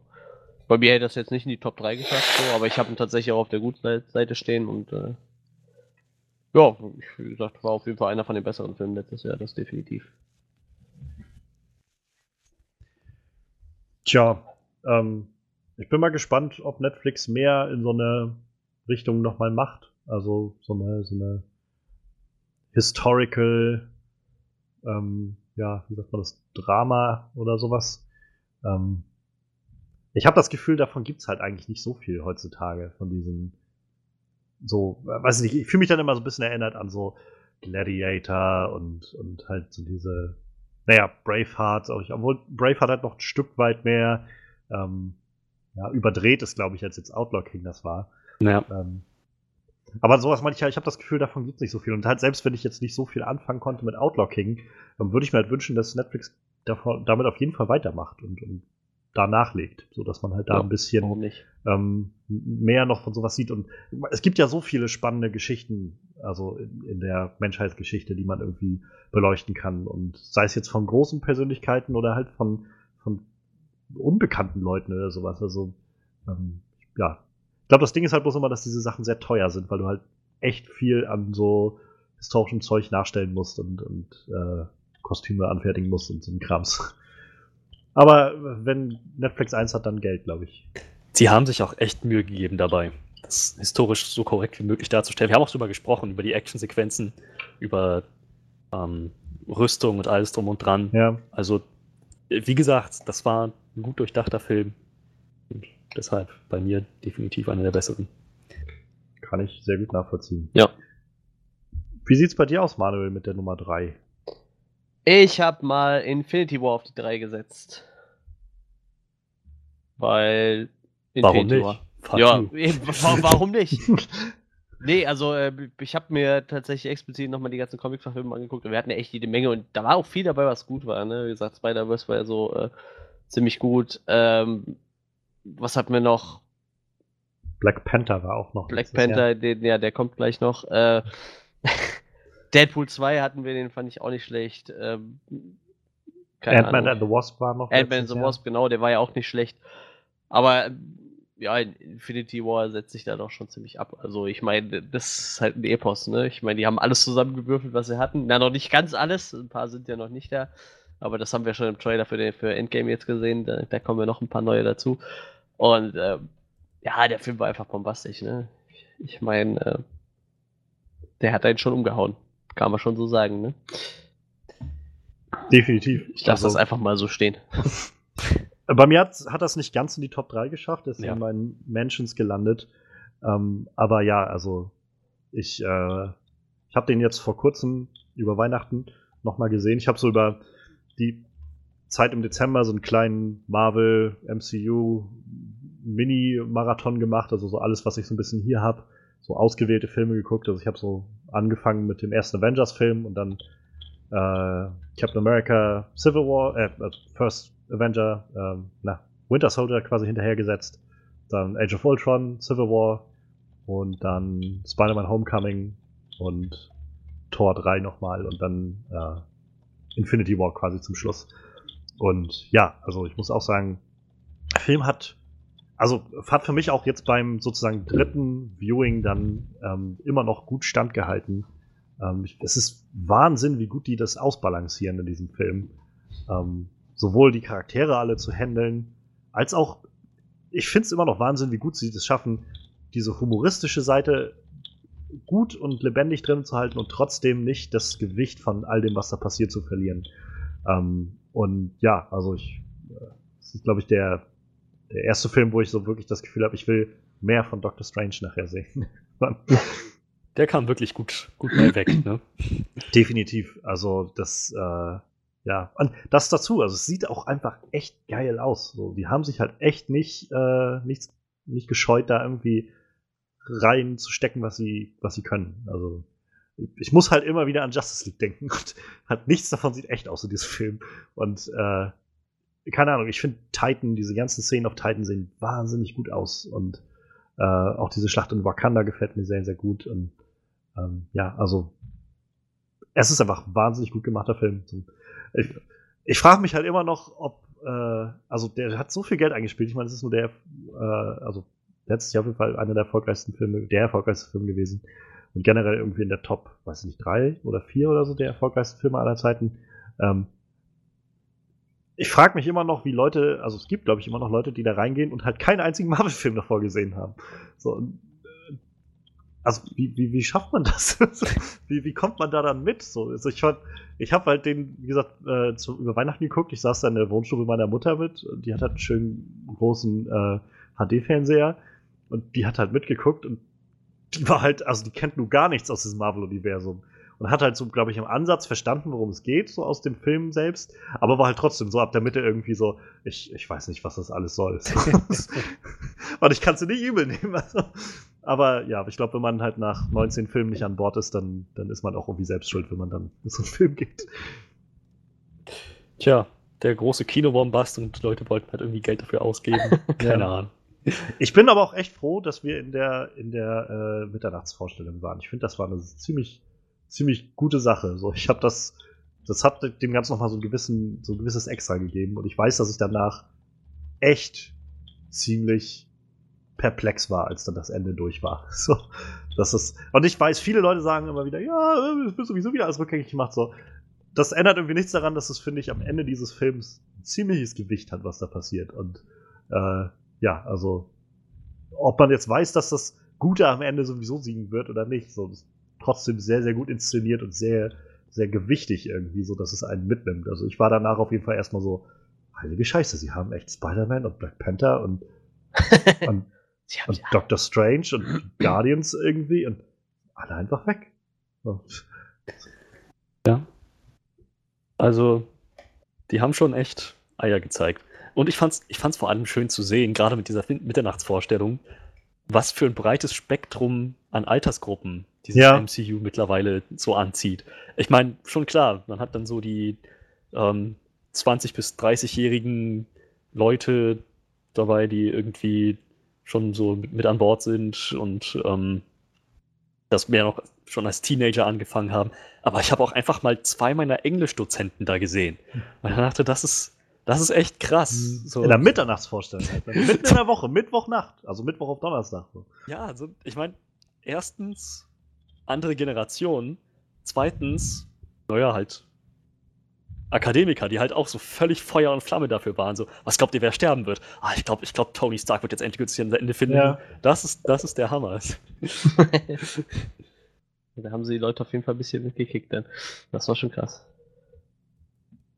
definitiv. Also es ist, äh, ja, und auch da, ich bin super, super gespannt auf Endgame, wie sich das gestaltet wird. Wir haben ja den ersten Teaser schon gehabt vor ein paar Wochen und äh, ja, meine Güte, also danach wird dann alles wahrscheinlich ein bisschen anders sein in dem ganzen Universum. Ich bin echt gespannt, von wem wir dann endgültig wirklich Abschied nehmen müssen, denn ich glaube, dass so einige tatsächlich jetzt so langsam ihren Hut nehmen werden. Ja, das denke ich glaube so. Auch. Robert Downey Jr. und auch Chris Evans, glaube ich, werden irgendwann einfach mal auch andere Dinge machen wollen. Plus Marvel will vielleicht Robert Downey Jr. jetzt nicht für jeden weiteren Filmauftritt 50 Millionen Dollar zahlen müssen. So. Echt so viel kriegt er mittlerweile? Mittlerweile ja. Ich glaube für beide, also für je einen Avengers-Film, jetzt die letzten drei und vier sozusagen, der je Film, glaube ich, 50 Millionen Dollar bekommen. Und das ist halt, ja. Das ist wahrscheinlich der bestbezahlte zumindest, oder? Von denen. Ich glaube auch, ja. Meine irgendwo auch gehört zu haben, es ist der bestbezahlteste Hollywood-Schauspieler, der, der, der bestbezahlte Hollywood-Schauspieler zur Zeit. Das ist sehr gut möglich. Ähm, ich, ich weiß, mag auch eine andere Liste gewesen sein. Ich meine auch irgendeine Liste mit Einkommen war The Rock jetzt letztens, also letztes Jahr auf Platz 1, aber ich weiß nicht, ob es da direkt um Schauspieler ging. Kann auch einfach auch um irgendeine andere Kategorie gegangen sein. Aber ich, auf jeden Fall wird er Platz 1 sein oder irgendwo ganz weit vorne mit dem Einkommen. Ähm, ich glaube, er hatte ja das Glück, in Anführungszeichen, dass er, ähm, dass bei Iron Man halt noch niemand wusste, wo das alles hingeht und sie dann, äh, oder wie groß das alles wird und sie ihn, glaube ich, bloß für einen oder zwei Filme oder sowas oder eine Trilogie oder so unter Vertrag hatten. Und dann mussten sie halt, nachdem das auf einmal so explodiert ist, relativ bald mit ihm neu verhandeln und da konnte er dann halt die, die Daumenschrauben anlegen, sozusagen. Ja, es ist schon krass, wie sich das alles entwickelt. Ähm, und äh, ja, ich denke, ich denke, wir, also ich gehe davon aus, dass wir von ihm Abschied nehmen werden. vor allem von, von Chris Evans. Ich glaube, der wird auch einfach irgendwann mal durch sein. Ich habe da gerade so eine Seite gefunden, die sagt auf jeden Fall, dass Scarlett Johansson die zweitbestbezahlteste von denen ist. Das ist natürlich auch ziemlich verrückt. Ja, ja, die ist ja auch so, auch so ein bisschen, also so Filmstar. Ne? Ja, ja, also, mittlerweile auf jeden Fall. Obwohl ich bei, bin halt der Meinung, so Robert Downey Jr. macht halt eigentlich aktuell nichts neben Marvel, ne? Und davor weiß ich, ich hatte halt Sherlock Holmes gemacht, relativ erfolgreich, glaube ich, aber sonst weiß ich halt auch nicht so. Ich glaube, da ist so, so ein Chris Hemsworth ist doch gewiss gefragt im Moment, oder? Ja, das mag sein. Ja. Naja. Ja, naja, Chris Hemsworth, ich glaube, das war so ein bisschen ähm, der Gedanke, den sie bei Star Trek jetzt hatten, wo ja kursierte, dass der nächste Star Trek-Film, Star Trek 4, dann ähm, halt so einen Zeitreiseplot haben wird, dass Kirk dann, also quasi Chris Pines äh, Captain Kirk dann seinen Vater trifft, der halt ja im ersten Star Trek-Film noch von Chris Hemsworth ja. gespielt wurde. Ähm, der war da aber noch nicht bekannt, so und deshalb dachten sie jetzt, dass sie dann so vielleicht das Star Trek-Franchise so ein bisschen neu beleben können. Aber ja, ich glaube, das wird wohl momentan auch nichts.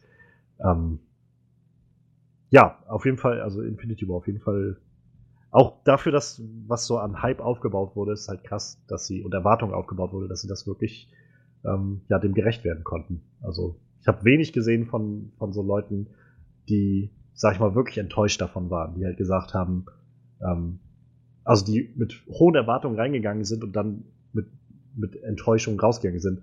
Das Einzige, was ich halt gesehen habe, so an, an in Anführungszeichen Backslash oder Kritik, ist halt die Leute, die sowieso generell sagen, ähm, weiß ich Comicbuchfilme sind halt alles nur so zweitrangiger Firlefanz und warum gucken Leute sich das überhaupt an und so. Ähm, und naja, das muss man, glaube ich, auch erstmal schaffen. So mit so einem Franchise, wo man so Erwartungen so hoch baut, dann irgendwie das, das erfüllen zu können. Äh, ja. Vielleicht letzter Zusatz noch, fiel mir gerade ein, äh, der von Screen Junkies, der eine hat erzählt gehabt, der hatte den Film in der Premiere gesehen gehabt mit äh, ähm, in seiner Heimatstadt mit, mit seiner Familie und halt volles Kino und so weiter. Und dann kommt halt das Ende und so, die lösen sich alle auf. Ähm, Thanos sitzt dann da und, und, grinst irgendwie in den Sonnenuntergang und dann gehen halt die Credits los. Und dann meinte er, war es halt still im Raum und irgendwo stand so ein Typ auf und meinte so, ha, who else is pissed? das, war irgendwie sehr schön, meinte er. Naja. Ja, dann äh, schließe ich mich mal an mit meiner äh, Nummer 3. Also erstmal kurz Mansions von mir. Äh, wie gesagt, Avengers Infinity War hat es nicht meine äh, Liste auf meine Top 3 geschafft, aber sehr, sehr gut gewesen. Black Panther hat es nicht drauf geschafft, aber hat mir sehr gut gefallen. Shape of Water hatten wir Anfang des Jahres, da hatten wir auch René noch im Podcast vom You Know Nothing Podcast und hatten drüber gesprochen. Fand ich auch sehr, sehr schön den Film. Und äh, A Quiet Place hat es nach viel, viel Ringen, also ich musste mich sehr, sehr ringen mit Platz 3, ähm, hat es nicht ganz rauf geschafft. Ich finde A Quiet Place wahnsinnig gut, aber ähm, für mich ist Platz 3 dann geworden, ähm, den ich glaube ich auch damals dreimal im Kino gesehen habe und jetzt auch bei mir im Schrank habe. Ähm, Three Billboards Outside Ebbing, Missouri. Ähm, ja, ich finde der Film ist einfach so unglaublich gut, unglaublich dramatisch, unglaublich lustig das Schauspiel ist einfach durch die Decke in diesem Film. Ähm, ich, äh, ja, ich, also gerade äh, gerade Sam Rockwell hat ja auch nur seinen Oscar dafür bekommen gehabt als bester Nebendarsteller.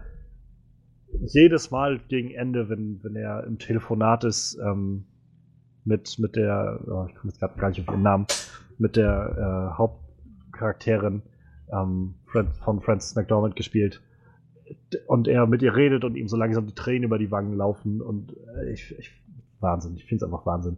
Ähm, wie gesagt, das so zu balancieren zwischen, zwischen Humor und dieser Dramatik des Ganzen ist irgendwie grandios. Und die Story ist halt auch irgendwie kreativ gemacht. Also ähm, die, diese Idee, dass halt dieser Verlust von dieser, dieser Trau Trauerbewältigungsprozess, den ähm, den, den Mildred hieß sie, durchgeht, ähm, halt, den, dass sie das so in so, so, eine, so einen Angriff auf das System irgendwie verdreht und ja, Woody Harrelson da drin ist Wahnsinn. Also, ja, ich, ich bin froh, dass ich den Film damals äh, Englischen gesehen habe, ähm, im Kino den wahrnehmen konnte, als der auf Englisch lief. Ich habe ihn, glaube ich, einmal bisher auf Deutsch gesehen und war sofort rausgerissen, weil diese ganzen Südstaatler-Akzenten im Deutschen halt nicht mehr da sind. ähm, und ja, also. Ja, auch schlimm, äh, wenn. Das stimmt allerdings, ja. Ähm, aber es ist halt echt so irritierend, wenn du dann auf einmal gerade halt so wie Sam Rockwell, der ja nur irgendwie das sehr raushängen lässt, diesen Südstaatler in dem Film. Ähm, ja, also wie gesagt, ich finde den Film großartig und ähm, war einer meiner Lieblingsfilme letztes Jahr. Ja, wir haben den, ich meine, ich meine, du hast den einmal gesehen und dann nochmal mit mir, oder? Hm, genau, ich habe den äh, einmal gesehen gehabt mit äh, einer Bekannten und dann war so die Frage, ob wir den im Podcast besprechen wollen und dann war so ein, ja, ich glaube, da können wir drüber quatschen. Und dann meinte ich so, dann komme ich aber nochmal mit rein. Und dann haben wir ihn halt nochmal gesehen.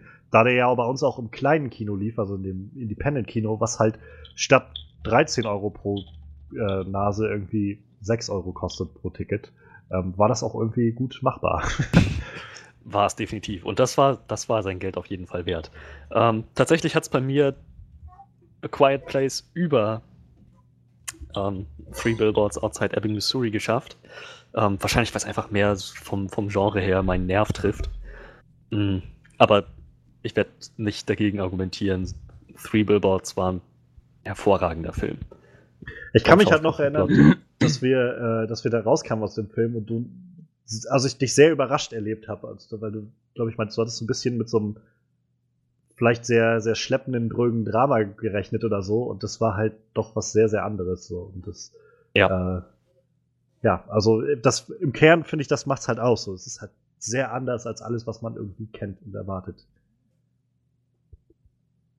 Ja, also kann ich, kann ich gut nachvollziehen und ähm, war bei mir definitiv auch einer der, der Anwärter auf die ersten drei Plätze. Den hattest du nicht gesehen, oder Manuel? Nee, den habe ich nicht gesehen. Kann ich, kann ich nur immer noch äh, ans Herz legen. Ja, ich werde mit Sicherheit einfach mal gucken, wenn ich immer nicht Kennst du ähm, Brücke sehen und sterben oder Sieben Psychos? Nee.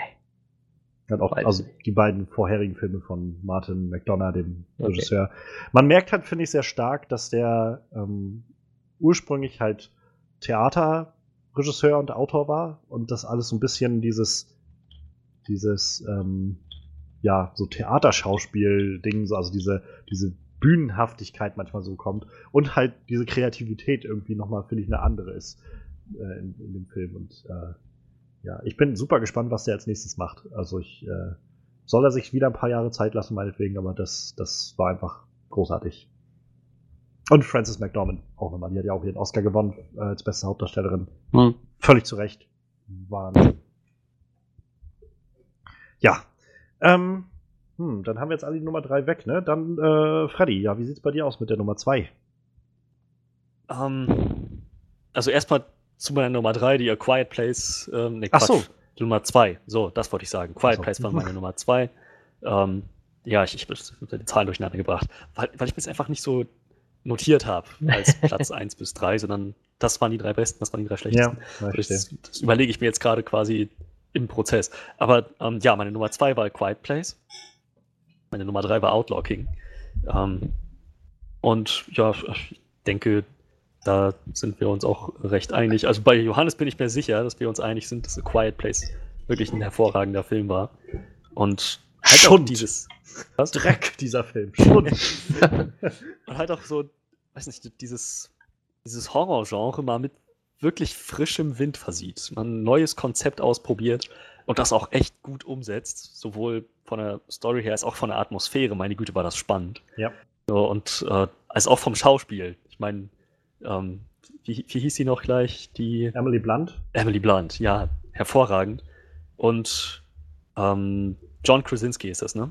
Hm. Ja, auch der, den man halt sonst irgendwie aus The Office, The Office hauptsächlich kannte, ne? Hm. Dann jetzt mal in so einer Rolle, also der hat richtig, richtig abgeliefert. Und ja, also sie sind wirklich auf originelle Ideen gekommen mit den Viechern, mit der Apokalypse, wie sich das alles ausgebreitet hat. Ähm, ich fand, ich finde es nach wie vor ein bisschen dämlich, dass sie auf diesen, dass, dass sie auf diesen bescheuerten Nagel getreten ist, auf, weil sie vorher dran rumgezerrt hat, wie bekloppt. Aber meine Güte, ja, sind Menschen, machen Fehler. Ich finde es ich find's dämlich. Ich hätte es, glaube ich, lieber nicht in dem Film gesehen, aber es war jetzt da und es ist jetzt auch nicht weiter super tragisch. Aber ja, es hat halt schon gereicht, um zu sagen, es war jetzt nicht gerade mein Lieblingsfilm, aber definitiv auf Platz 2. Der hat fast alles richtig gemacht. Ja, ich habe äh, A Quiet Place vor ein paar Tagen, also vor Woche oder zwei, ähm, mir geholt gehabt äh, als DVD und mir dann mal wieder angeguckt. Und ja, also die, das ist halt so krass, diese, diese, die, die Spannung da drin, so kann es mit einem mit einem Messer die Luft zerschneiden, so fühlt sich das an. Also Mhm. Es ist Wahnsinn und das wird halt alles getragen von diesen Figuren, von den Charakteren. Ähm, ich habe mich dann extra hier bei mir vor meinen Rechner gesetzt. Ich habe alles dunkel gemacht rundherum, mir das beste Headset aufgesetzt, was ich habe, um so diese Soundqualität nochmal zu, zu steigern. Ähm, und ja, also es funktioniert halt immer noch so gut. Ist vor allem halt diese also jenseits von, von dieser Horrorstory, die unglaublich intensiv und frisch und neu ist, ähm, im Kern steckt halt so eine mitreißende Familiengeschichte. Diese, dieses, die, dieser Tod des Sohns, den sie ja bewältigen, irgendwie alle in diesem Film. Ich finde das immer wieder so stark, diese Momente zu sehen, wie halt Emily Blunt damit umgeht und, und als sie dann irgendwie äh, alleine in dem Kinderzimmer ist für das neue Baby und naja, dann irgendwie sich zurückerinnert an ihren Sohn, den sie verloren haben. Der Vater, der ähm, versucht irgendwie die, die taube Tochter in Sicherheit zu bringen und in Sicherheit zu wahren und dadurch aber auch sehr abweisend wird. Und die Tochter, die sich die immer wieder die äh, Vorwürfe macht und so. Und, und alles kulminiert dann irgendwie am Schluss mit in Zeichensprache mit diesen wunderschönen traurigen Momenten. Also, ich, das ist einfach Wahnsinn. Ähm, der Film hat gerade vor ein paar Tagen, jetzt am Wochenende, ähm, bei den Critics' Choice Awards den, den Preis für den besten Science-Fiction-Horrorfilm bekommen. Und äh, das war halt auch super, super schön, weil John Krasinski, also der ist ja nur Regisseur des Ganzen gewesen, also erstes Mal Regie geführt und hat den auch geschrieben, den Film. Ähm, und naja, seine Frau ist halt Emily Blunt.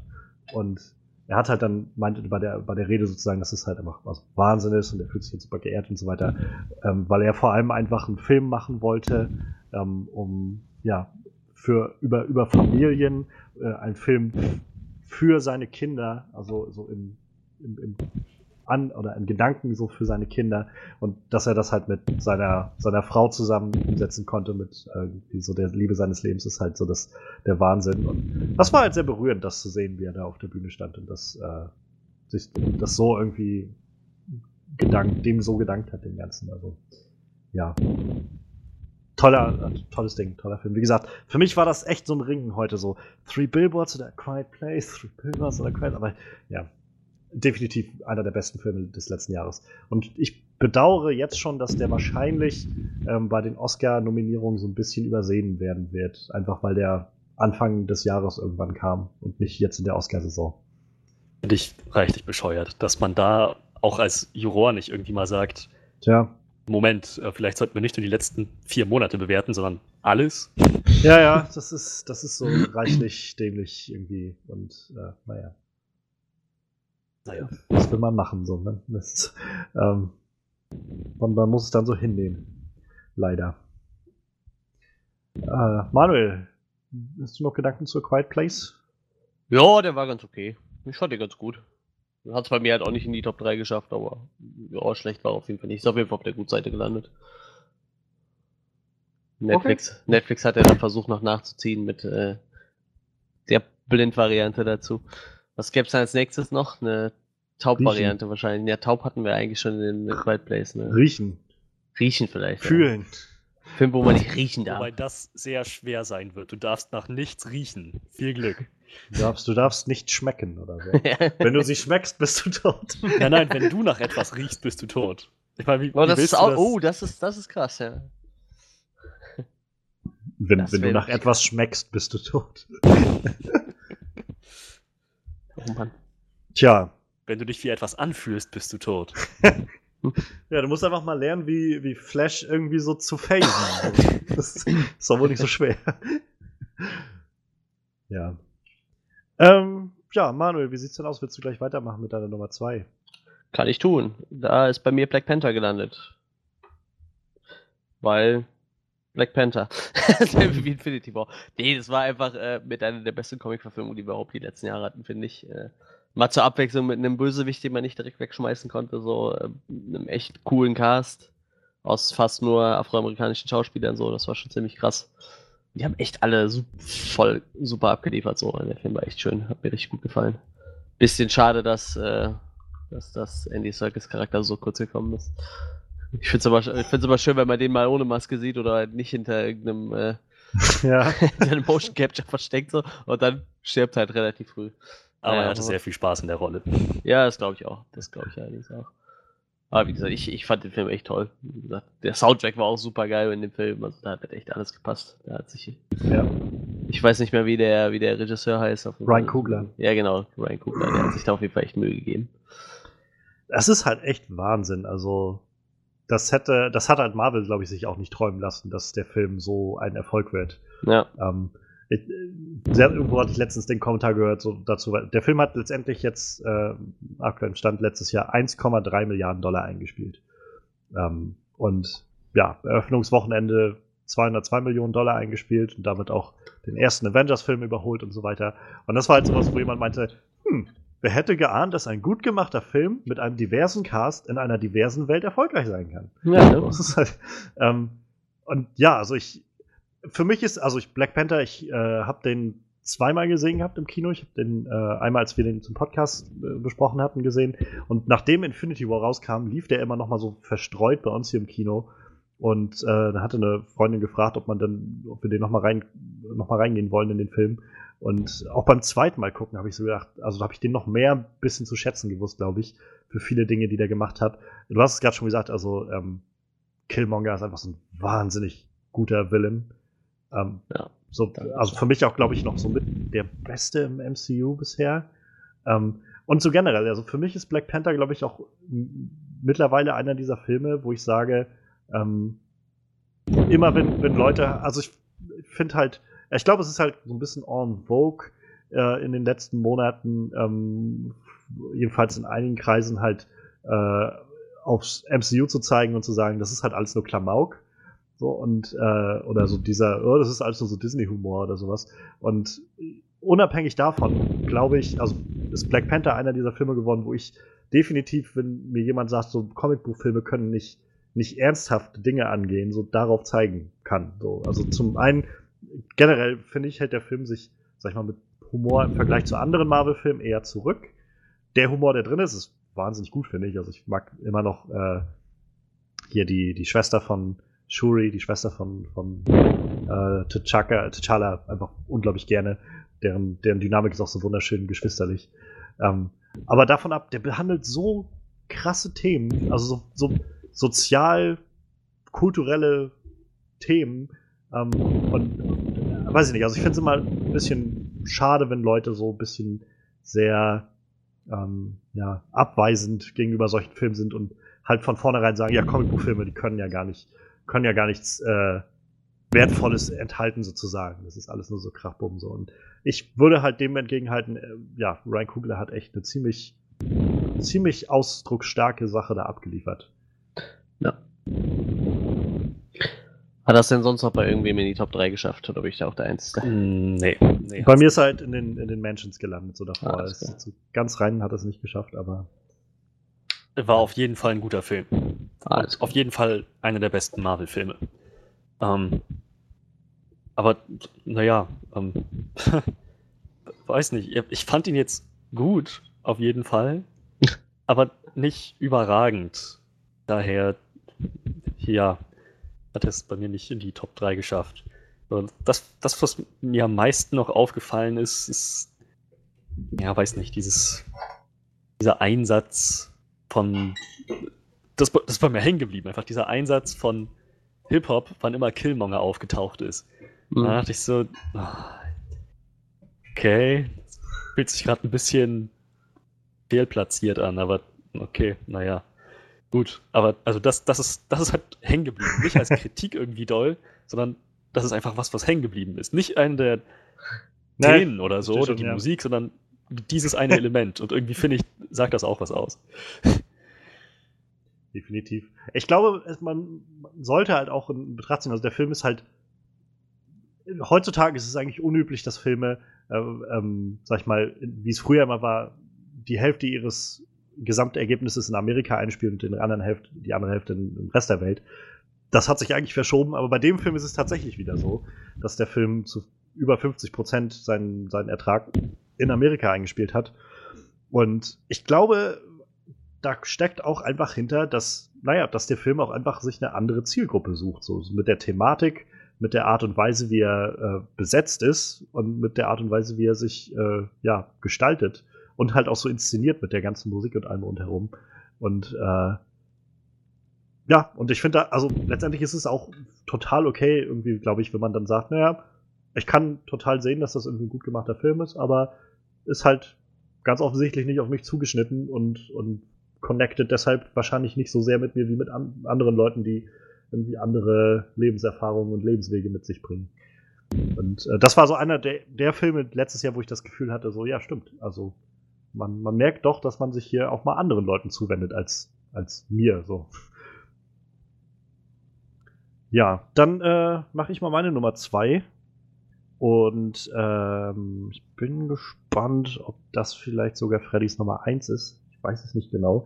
Ich weiß bloß, dass wir beide sehr, sehr angetan waren von dem Film. Dann wird es wahrscheinlich der sein. Ähm, ja, und zwar äh, Wind River. Ja. Der lief, äh, ja, den hatten wir im, in unserem kleinen Independent-Kino gesehen, Anfang des Jahres. Februar oder so, glaube ich. Und äh, ja, das war auch so einer dieser Filme, wo wenig Erwartungen im Vorfeld standen, wo man so. Also alles, was ich halt im Hinterkopf hatte, war halt äh, Tyler Sheridan, der, der Autor des Ganzen, ähm, der eben auch ähm, Sicario und ähm, na, wie heißt das gleich, Sicario und Hell or High Water geschrieben hat. Und beide Filme halt sehr, sehr dicht waren mit Spannung, sehr, sehr intensiv waren, sehr, sehr packend und mitnehmend waren und äh, vor allem interessante Charaktere hatten. Und ja, der hatte jetzt halt Wind River geschrieben und da auch zum ersten Mal Regie geführt. Und das war halt, wo ich gedacht habe, oh, ich bin, bin interessiert. Oh, Jeremy Renner spielt mit und Elizabeth Olsen spielt auch mit. Interessant. Ha, so eine Marvel-Reunion irgendwie in so einem kleinen Indie-Film. Ja, und dass dann dabei so ein unglaublich intensiver und clever inszenierter ähm, Thriller rauskommt, das hatte ich nicht erwartet. Thriller, Crime, Drama. Ja. Es ist, es ist, es ist schon, es ist ein fantastischer Film einfach. Also aus meiner Perspektive ist das perfekter Film. Also der, der macht nichts falsch.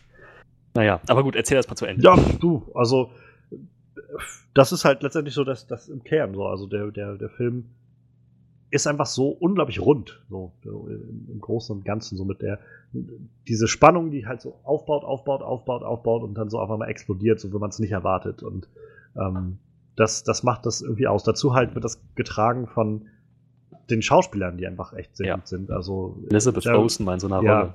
Ja. Und ich meine auch Jeremy Renner halt mal irgendwie so ein bisschen in der in der tragenden Hauptrolle zu sehen und nicht halt immer nur so als, als Sidekick, sag ich mal, irgendwo. Ähm, ja. Ist und vor allem auch sehr gut zu sehen. So. Und, ähm, ja, das Ganze halt in diesem Setting, im, äh, in, in, diesem ähm, Native American Reservat, ähm, was gleichzeitig auch noch mal so ein, so, ein, so ein Licht auf so ein, ja, so ein Feld wirft, was womit, also wir uns ja mal schon mal gar nicht auseinandersetzen, so würde ich mal behaupten, aber halt, was in Amerika auch immer viel unter den Tisch gekehrt wird. Ähm, und das, das ist ja das, worum es geht in dem Ganzen. Das ist halt, das ist so eine mehr oder weniger gesetzlose Zone da. Da kümmert sich halt niemand drum, um irgendwas aufzuklären oder sonst was. Ähm, und ja, also ich, insofern fand ich das halt etwas super, super interessant und clever und ähm, ja, also ja, ich mochte den Film sehr, sehr gerne. Ich äh, glaube, ich würde ihn mir nochmal angucken wollen und müssen, um dann noch zu entscheiden, ob ich ihn äh, auf, meine Platz, auf meinen Platz einsetze. Aber so oder so war es ein richtig, richtig guter Film. Ja, also wie gesagt, gerade Jeremy Renner und ähm, na, Elizabeth Olsen. Elizabeth, Elizabeth Olsen, genau. So, ich, ich meine, schön und gut, Hawkeye und Scarlet Witch, aber ich, in, in so Marvel-Filmen haben solche Schauspieler, glaube ich, einfach nicht die Plattform, um sich so auszuleben. Und das, also das, kam, das kam richtig gut rüber. Dazu das Ganze, naja, man, man, man ist halt dabei als Zuschauer und rätselt mit. Wer war es denn jetzt? Wie ist das alles passiert? So, irgendwie ist nichts, wie es scheint auf den ersten Blick. So jeder, der befragt wird, hat irgendeinen düsteren ja. Hintergrund und doch irgendwas ausgefressen oder es artet doch mal in Brutalität aus. Es, es ist wirklich, naja, so, man ist halt, das war wirklich fesselnd ständig, so wie man auf Englisch sagt, on the edge of your seat. Das mhm. war das genau dieses Gefühl, das ich hatte. Es war wunderbar. Und ja, ja, wie gesagt, von mir aus, also aus meiner Perspektive ist an dem Film kann, kann ich da jetzt nichts großartig bemängeln. Das ist für mich eine 10 von 10 gewesen und dabei bleibe ich und das ist der beste für mich 2018. Und wie gesagt, ich glaube, dazu kommt halt, also für mich vor allem so dieses, dass ich halt einfach keine Ahnung so wirklich hatte, was da jetzt kommt. So. Und dann halt so überrascht zu werden und umgehauen zu werden, ist dann sowieso immer noch mal eine sehr, sehr schöne Sache. Ja. Wieder so ein Film, den du auch nicht gesehen hast, nicht wahr, Manuel? Nö, hab ich, ich habe da auch, glaube ich, noch nie was von gehört von dem Film, ehrlich gesagt. Also, als du eben gesagt hast, Wind River oder was, hab ich, keine Ahnung, kann ich mich gar nicht daran erinnern, dass es den überhaupt gegeben hat. Naja, Das- wie gesagt, war so ein kleiner Film, der bei uns bloß im Indie-Kino lief und ich könnte mir fast gut vorstellen, dass das so eine Folge war, wo du nicht da warst oder so. Eine Vermutlich, von ja. diesen vielen Folgen, wo du nicht da warst. Ich red mich immer raus, dass ich krank war, fertig. Oder im Urlaub oder solche Geschichten.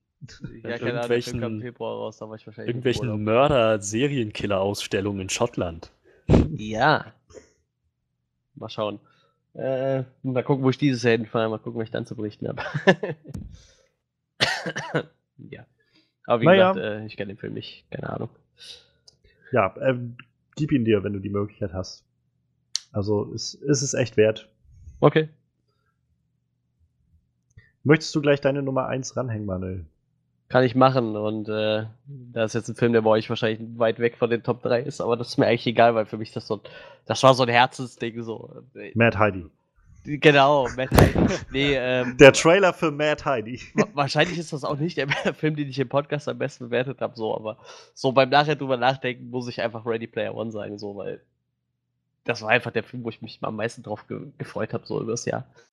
Und selbst wenn er sich halt nicht so eins zu eins am Buch orientiert, also er hat sich ja schon stark am Buch orientiert, aber selbst wenn sie es nicht eins zu eins umgesetzt haben, so, war es immer noch ein schöner Nerdspaß, so.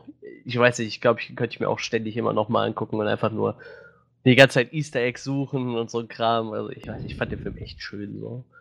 Wie gesagt, ich, ich habe das schon mal im Podcast erzählt, mein Freund hat da die ganze Zeit gesessen und geweint einfach, weil so, sie es so schön fand und ah, ich fand den Film einfach toll. Und wie gesagt, das war halt so, ich habe mich da so drauf gefreut die ganze Zeit schon.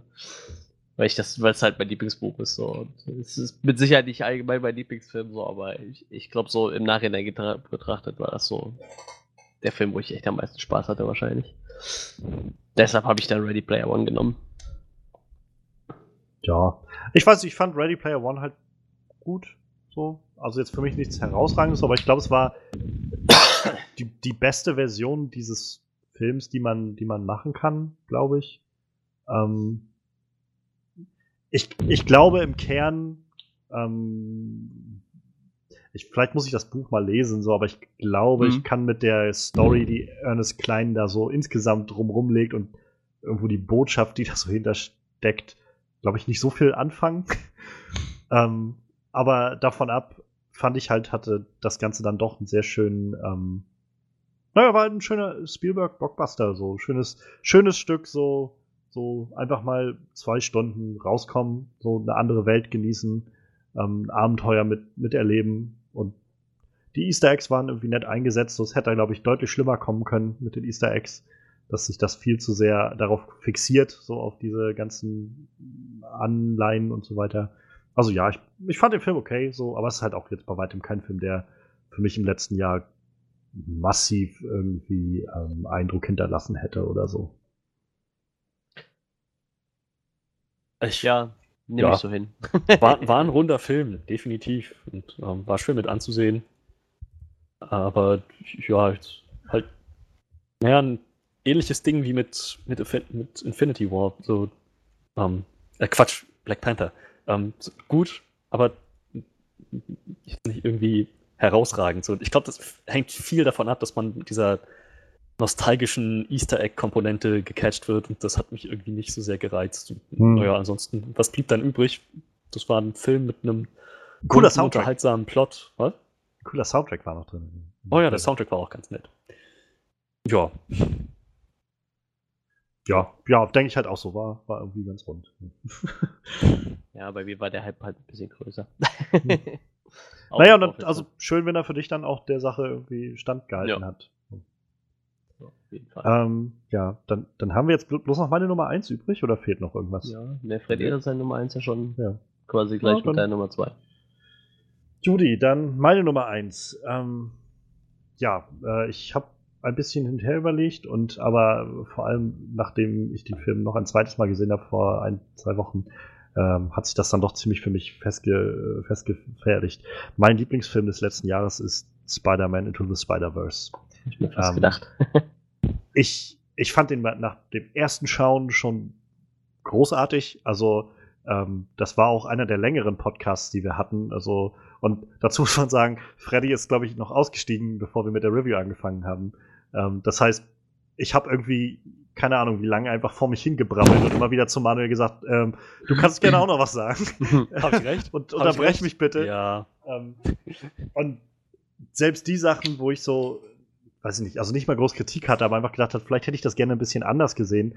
Gerade beim zweiten Schauen habe ich das umso mehr nochmal für mich verinnerlicht, wie gut das eigentlich ist, dass es so ist und nicht anders ist.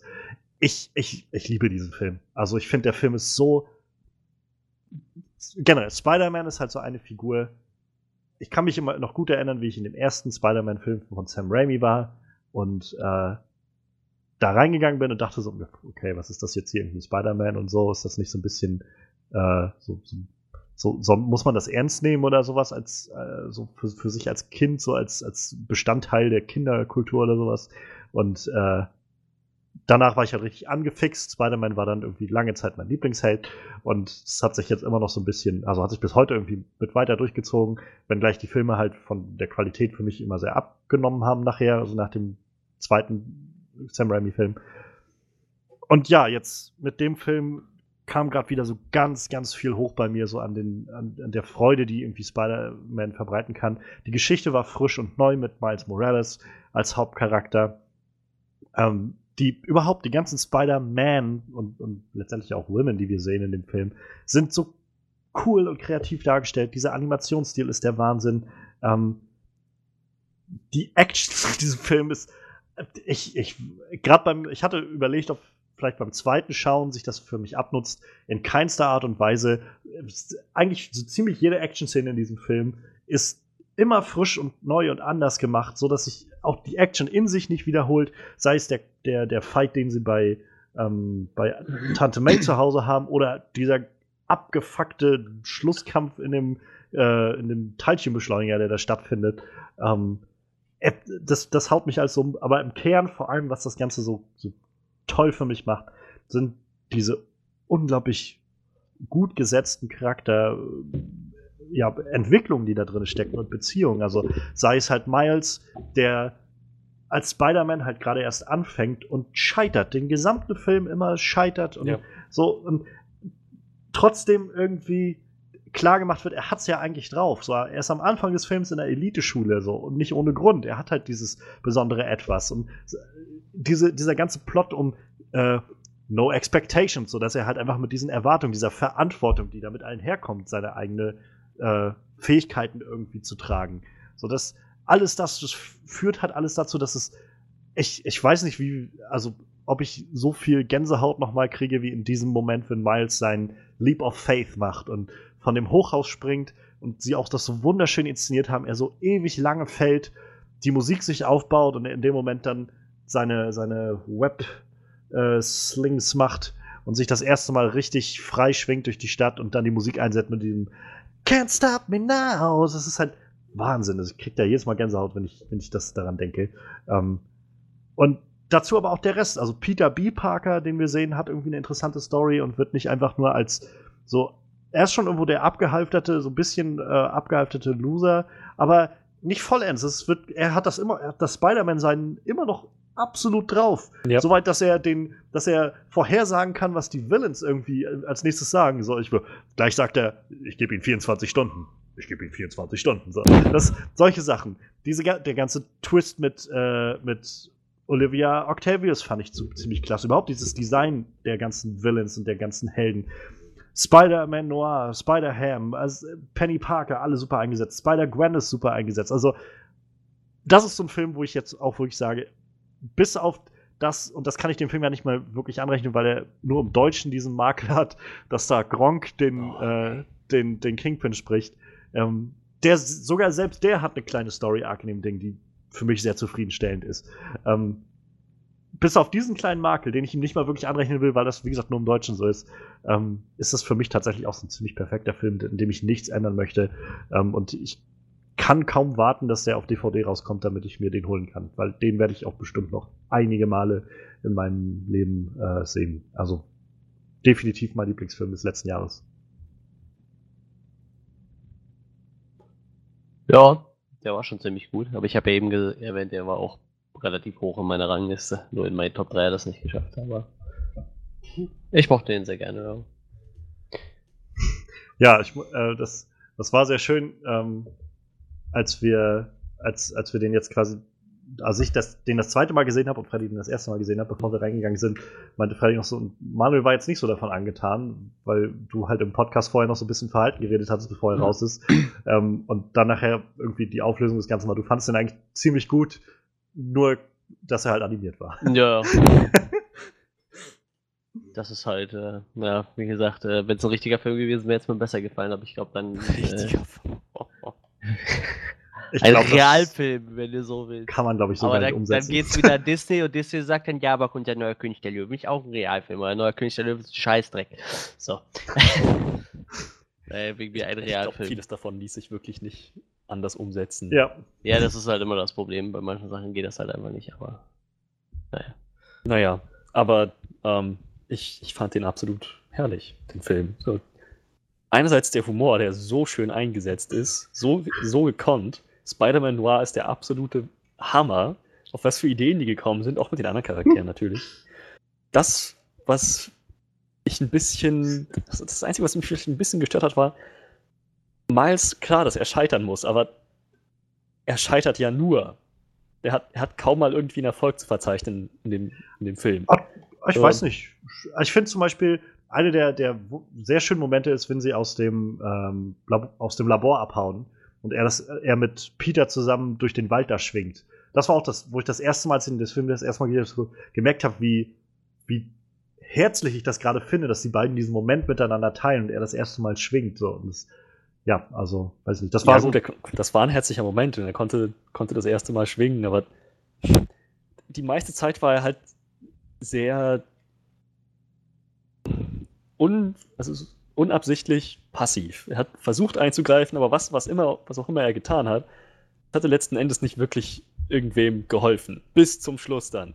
Und ähm, ich meine, das war wahrscheinlich auch genau die Absicht, aber weiß nicht, irgendwie hat sich das für mich ein bisschen, ah, so ein bisschen hingezogen mit ihm. Ich dachte, oh, komm schon, Junge, mach doch mal was, mach doch mal einmal was Sinnvolles, einmal was, was wirklich hilfreich ist. Naja, aber ähm, es, trotzdem hat es am Ende funktioniert, ähm, dass er es dann mal hingekriegt hat und dann aber so richtig dann in dieser Spider-Man-Rolle auch zu sein. Das war dann ein ziemlich guter Payoff.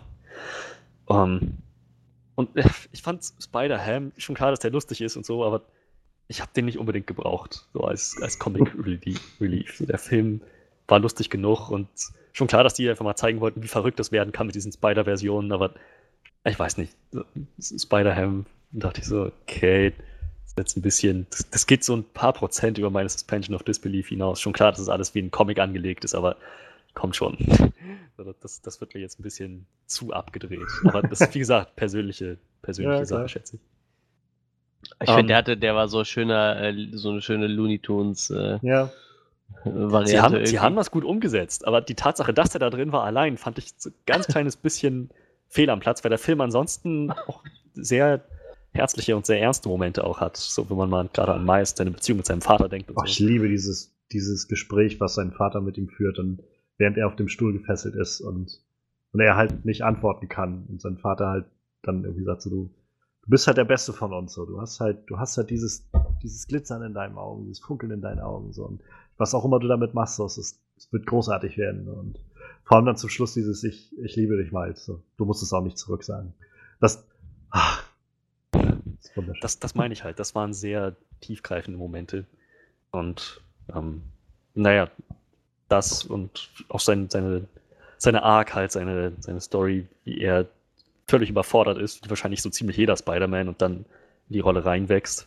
So, reinwächst, im Prinzip ins kalte Wasser geschmissen wird, nachdem ja. der erste Spider-Man, der Spider-Man seines Universums einfach mal ermordet wird. Also das war, das meine ich also, das sind Momente, die schon echt an die Substanz gingen.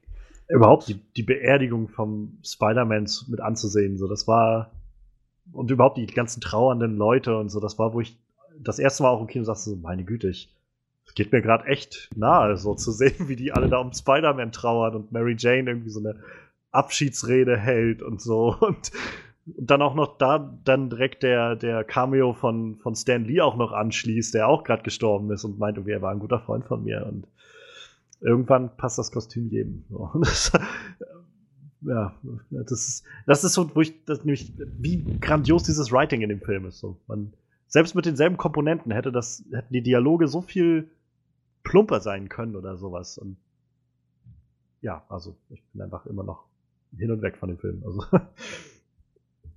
Und es hat eine der witzigsten After-Credit-Szenen. Ja, gut, die, die war wirklich. Ja, die war gut, das stimmt. Und wie gesagt, der Humor in dem Film hat auch echt gestimmt. Spider-Man Noir war für mich der, der hat die Show gestohlen, mehr oder weniger. So wie sie mit dem gemacht haben, war absolut herrlich. Ah, und die, die Action, wundervoll. Also diesen, diesen, einen Action-Moment werde ich niemals vergessen, wo ähm, Miles Spider-Gwen hinterher springt, um sie zu retten, aus diesem Dimensionskrater ja. da. Die gerade noch so fängt dann seine Netzdüse abschießt, um sich wieder hochzuziehen, nicht trifft, aber dann halt der Peter B. Parker den, den Faden fängt und die dann ja. wie so ein Lasso hochkatapultiert ja. und das dann gleich wieder in die Kampfsequenz mit, mit Doc Ock. Absolut herrlich, wie man auf so eine Idee kommt. Also das, das, war, das war wirklich wundervoll. Ich, ich habe halt auch, also rückblickend, dieser, dieser dritte Akt, so dieser Schlusskampf in dem Teilchenbeschleuniger, ist halt auch verhältnismäßig lang. So, also das, das sind bestimmt 20 Minuten oder sowas. Ja. Und das nutzt sich nicht ab. So, das ist halt immer wieder nochmal ein neues Element, was es irgendwie frisch hält und interessant hält. Und dann kommt Miles irgendwann dazu und so. Das ist, also, ja, ich, ja. Und wie, wie gesagt, auch der Humor, ja, das ist halt auch echt super. Also, äh, ist, ist es hier gerade windiger geworden? Wir sind doch drin. Wenn ich auch gehe, folgt mir der Wind. Der Wind. Und er riecht nach Regen. Aber einer meiner Lieblingsgags ist auch immer noch, wenn Miles anfängt, seine Kräfte zu haben und einfach mal seine Stimme immer hört und dann ist auch so mit den, ähm, mit den verschiedenen Sprechblasen und so dann immer reinkommt und dann erst seinen Lehrer trifft. Hey, Morales, ich weiß, dass Sie letzte Nacht nicht da waren. Antworten Sie gefälligst, stell dich dumm. Äh, wer ist Morales? das ist so eine geile über, also wie er das rübergebracht hat, ist, ähm, wer ist Morales? nicht so dumm. ja, Ach, das, hat, das hat wirklich gut funktioniert. Ach ja. Ja, wie gesagt, mein Lieblingsfilm letztes Jahr. Und äh, ab jetzt liegt die, äh, die Latte für mich noch höher, was so die Sony-Filme angeht, weil ich denke, sie können es, okay? Sie müssen bloß den richtigen Leuten mal ähm, die, die Freiheit lassen, daran zu arbeiten. ähm, und ich bin gespannt, wo das, also ich hoffe, der Film wird halt erfolgreich. Ich meine, er ist schon recht erfolgreich, aber ich hoffe, er bringt noch ein bisschen mehr und ich hoffe, dass äh, der dann auch, ja, ähm, gutes, cooles Sequel dann mit sich bringt.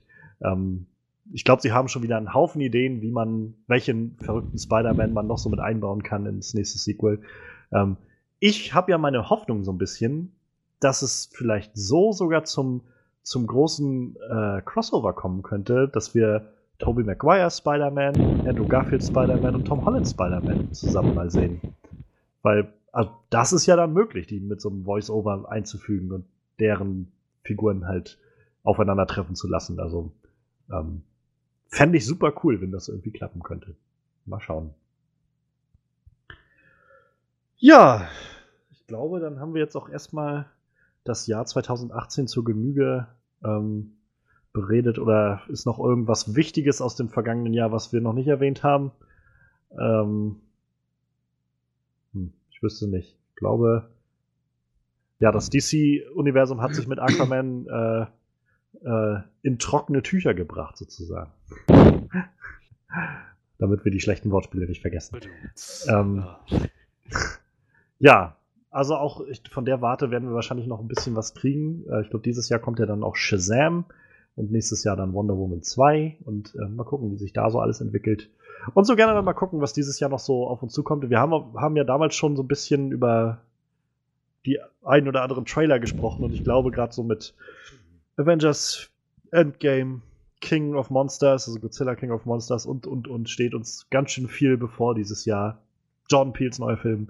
Ähm, ich glaube, wir, wir werden mal gucken, was wir nächstes Jahr zu dieser Zeit sagen werden, wie sich das Jahr gestaltet hat.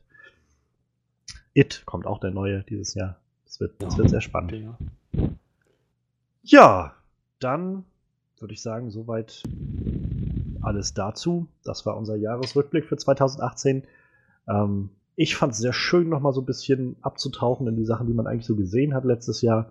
Ähm, ich, ja, bin auch, wie gesagt, ich bin ganz zufrieden mit dem, was ich gesehen habe letztes Jahr. Ähm, bin ganz froh, dass ich so Sachen wie Rampage oder so übersprungen habe.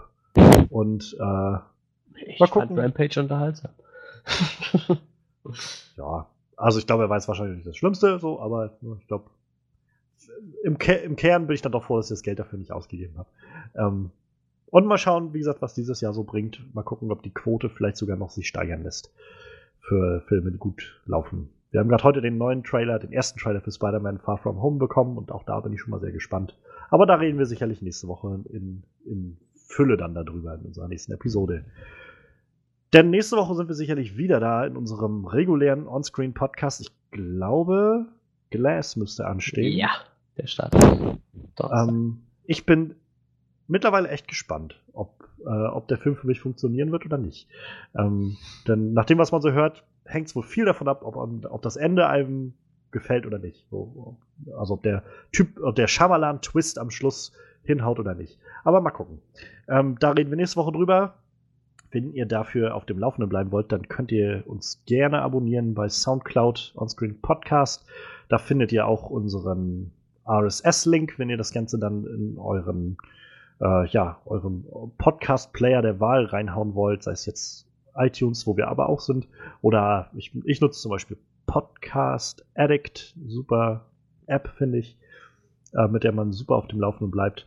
Aber ja, genau, da könnt ihr uns finden auf Soundcloud, ihr findet uns auf iTunes, ihr findet uns auf unserer Homepage onscreenreview.de und ihr findet uns auf Facebook, äh, ja, slash onscreenreview. Und ja, wenn ihr Lust habt, dann äh, bleibt gerne mit uns in Kontakt. Sagt uns vielleicht auch gerne, was eure liebsten Filme und Serien waren des letzten Jahres oder die Sachen, die euch sehr enttäuscht haben, die irgendwie scheiße waren für euch. Lasst es uns gerne wissen. Äh, kommentiert gerne bei Soundcloud, wenn ihr das möchtet. Wir können aber auch gerne über Twitter in Kontakt bleiben. Da findet ihr mich. Den äh, Link dafür findet ihr in der Beschreibung. Ihr findet Manuel bei Instagram mit zwei Accounts, mit dem Space Luchadors und mit Travel Ugly. Ähm, also guckt auch da gerne vorbei. Und nach wie vor, auch für 2019 steht das Angebot. Wer auch immer Freddy bei Steam ausfindig machen kann, und, äh, ein bedrucktes T-Shirt erhalten von uns. Ähm, Mal gucken, ob ihr es dieses Jahr gebacken bekommt. ja, in diesem Sinne, ich freue mich auf äh, ein volles Jahr 2019 mit, ein, mit hoffentlich ein paar guten Filmen. Und wir hören uns dann nächstes Mal wieder. Macht's gut und bis dann.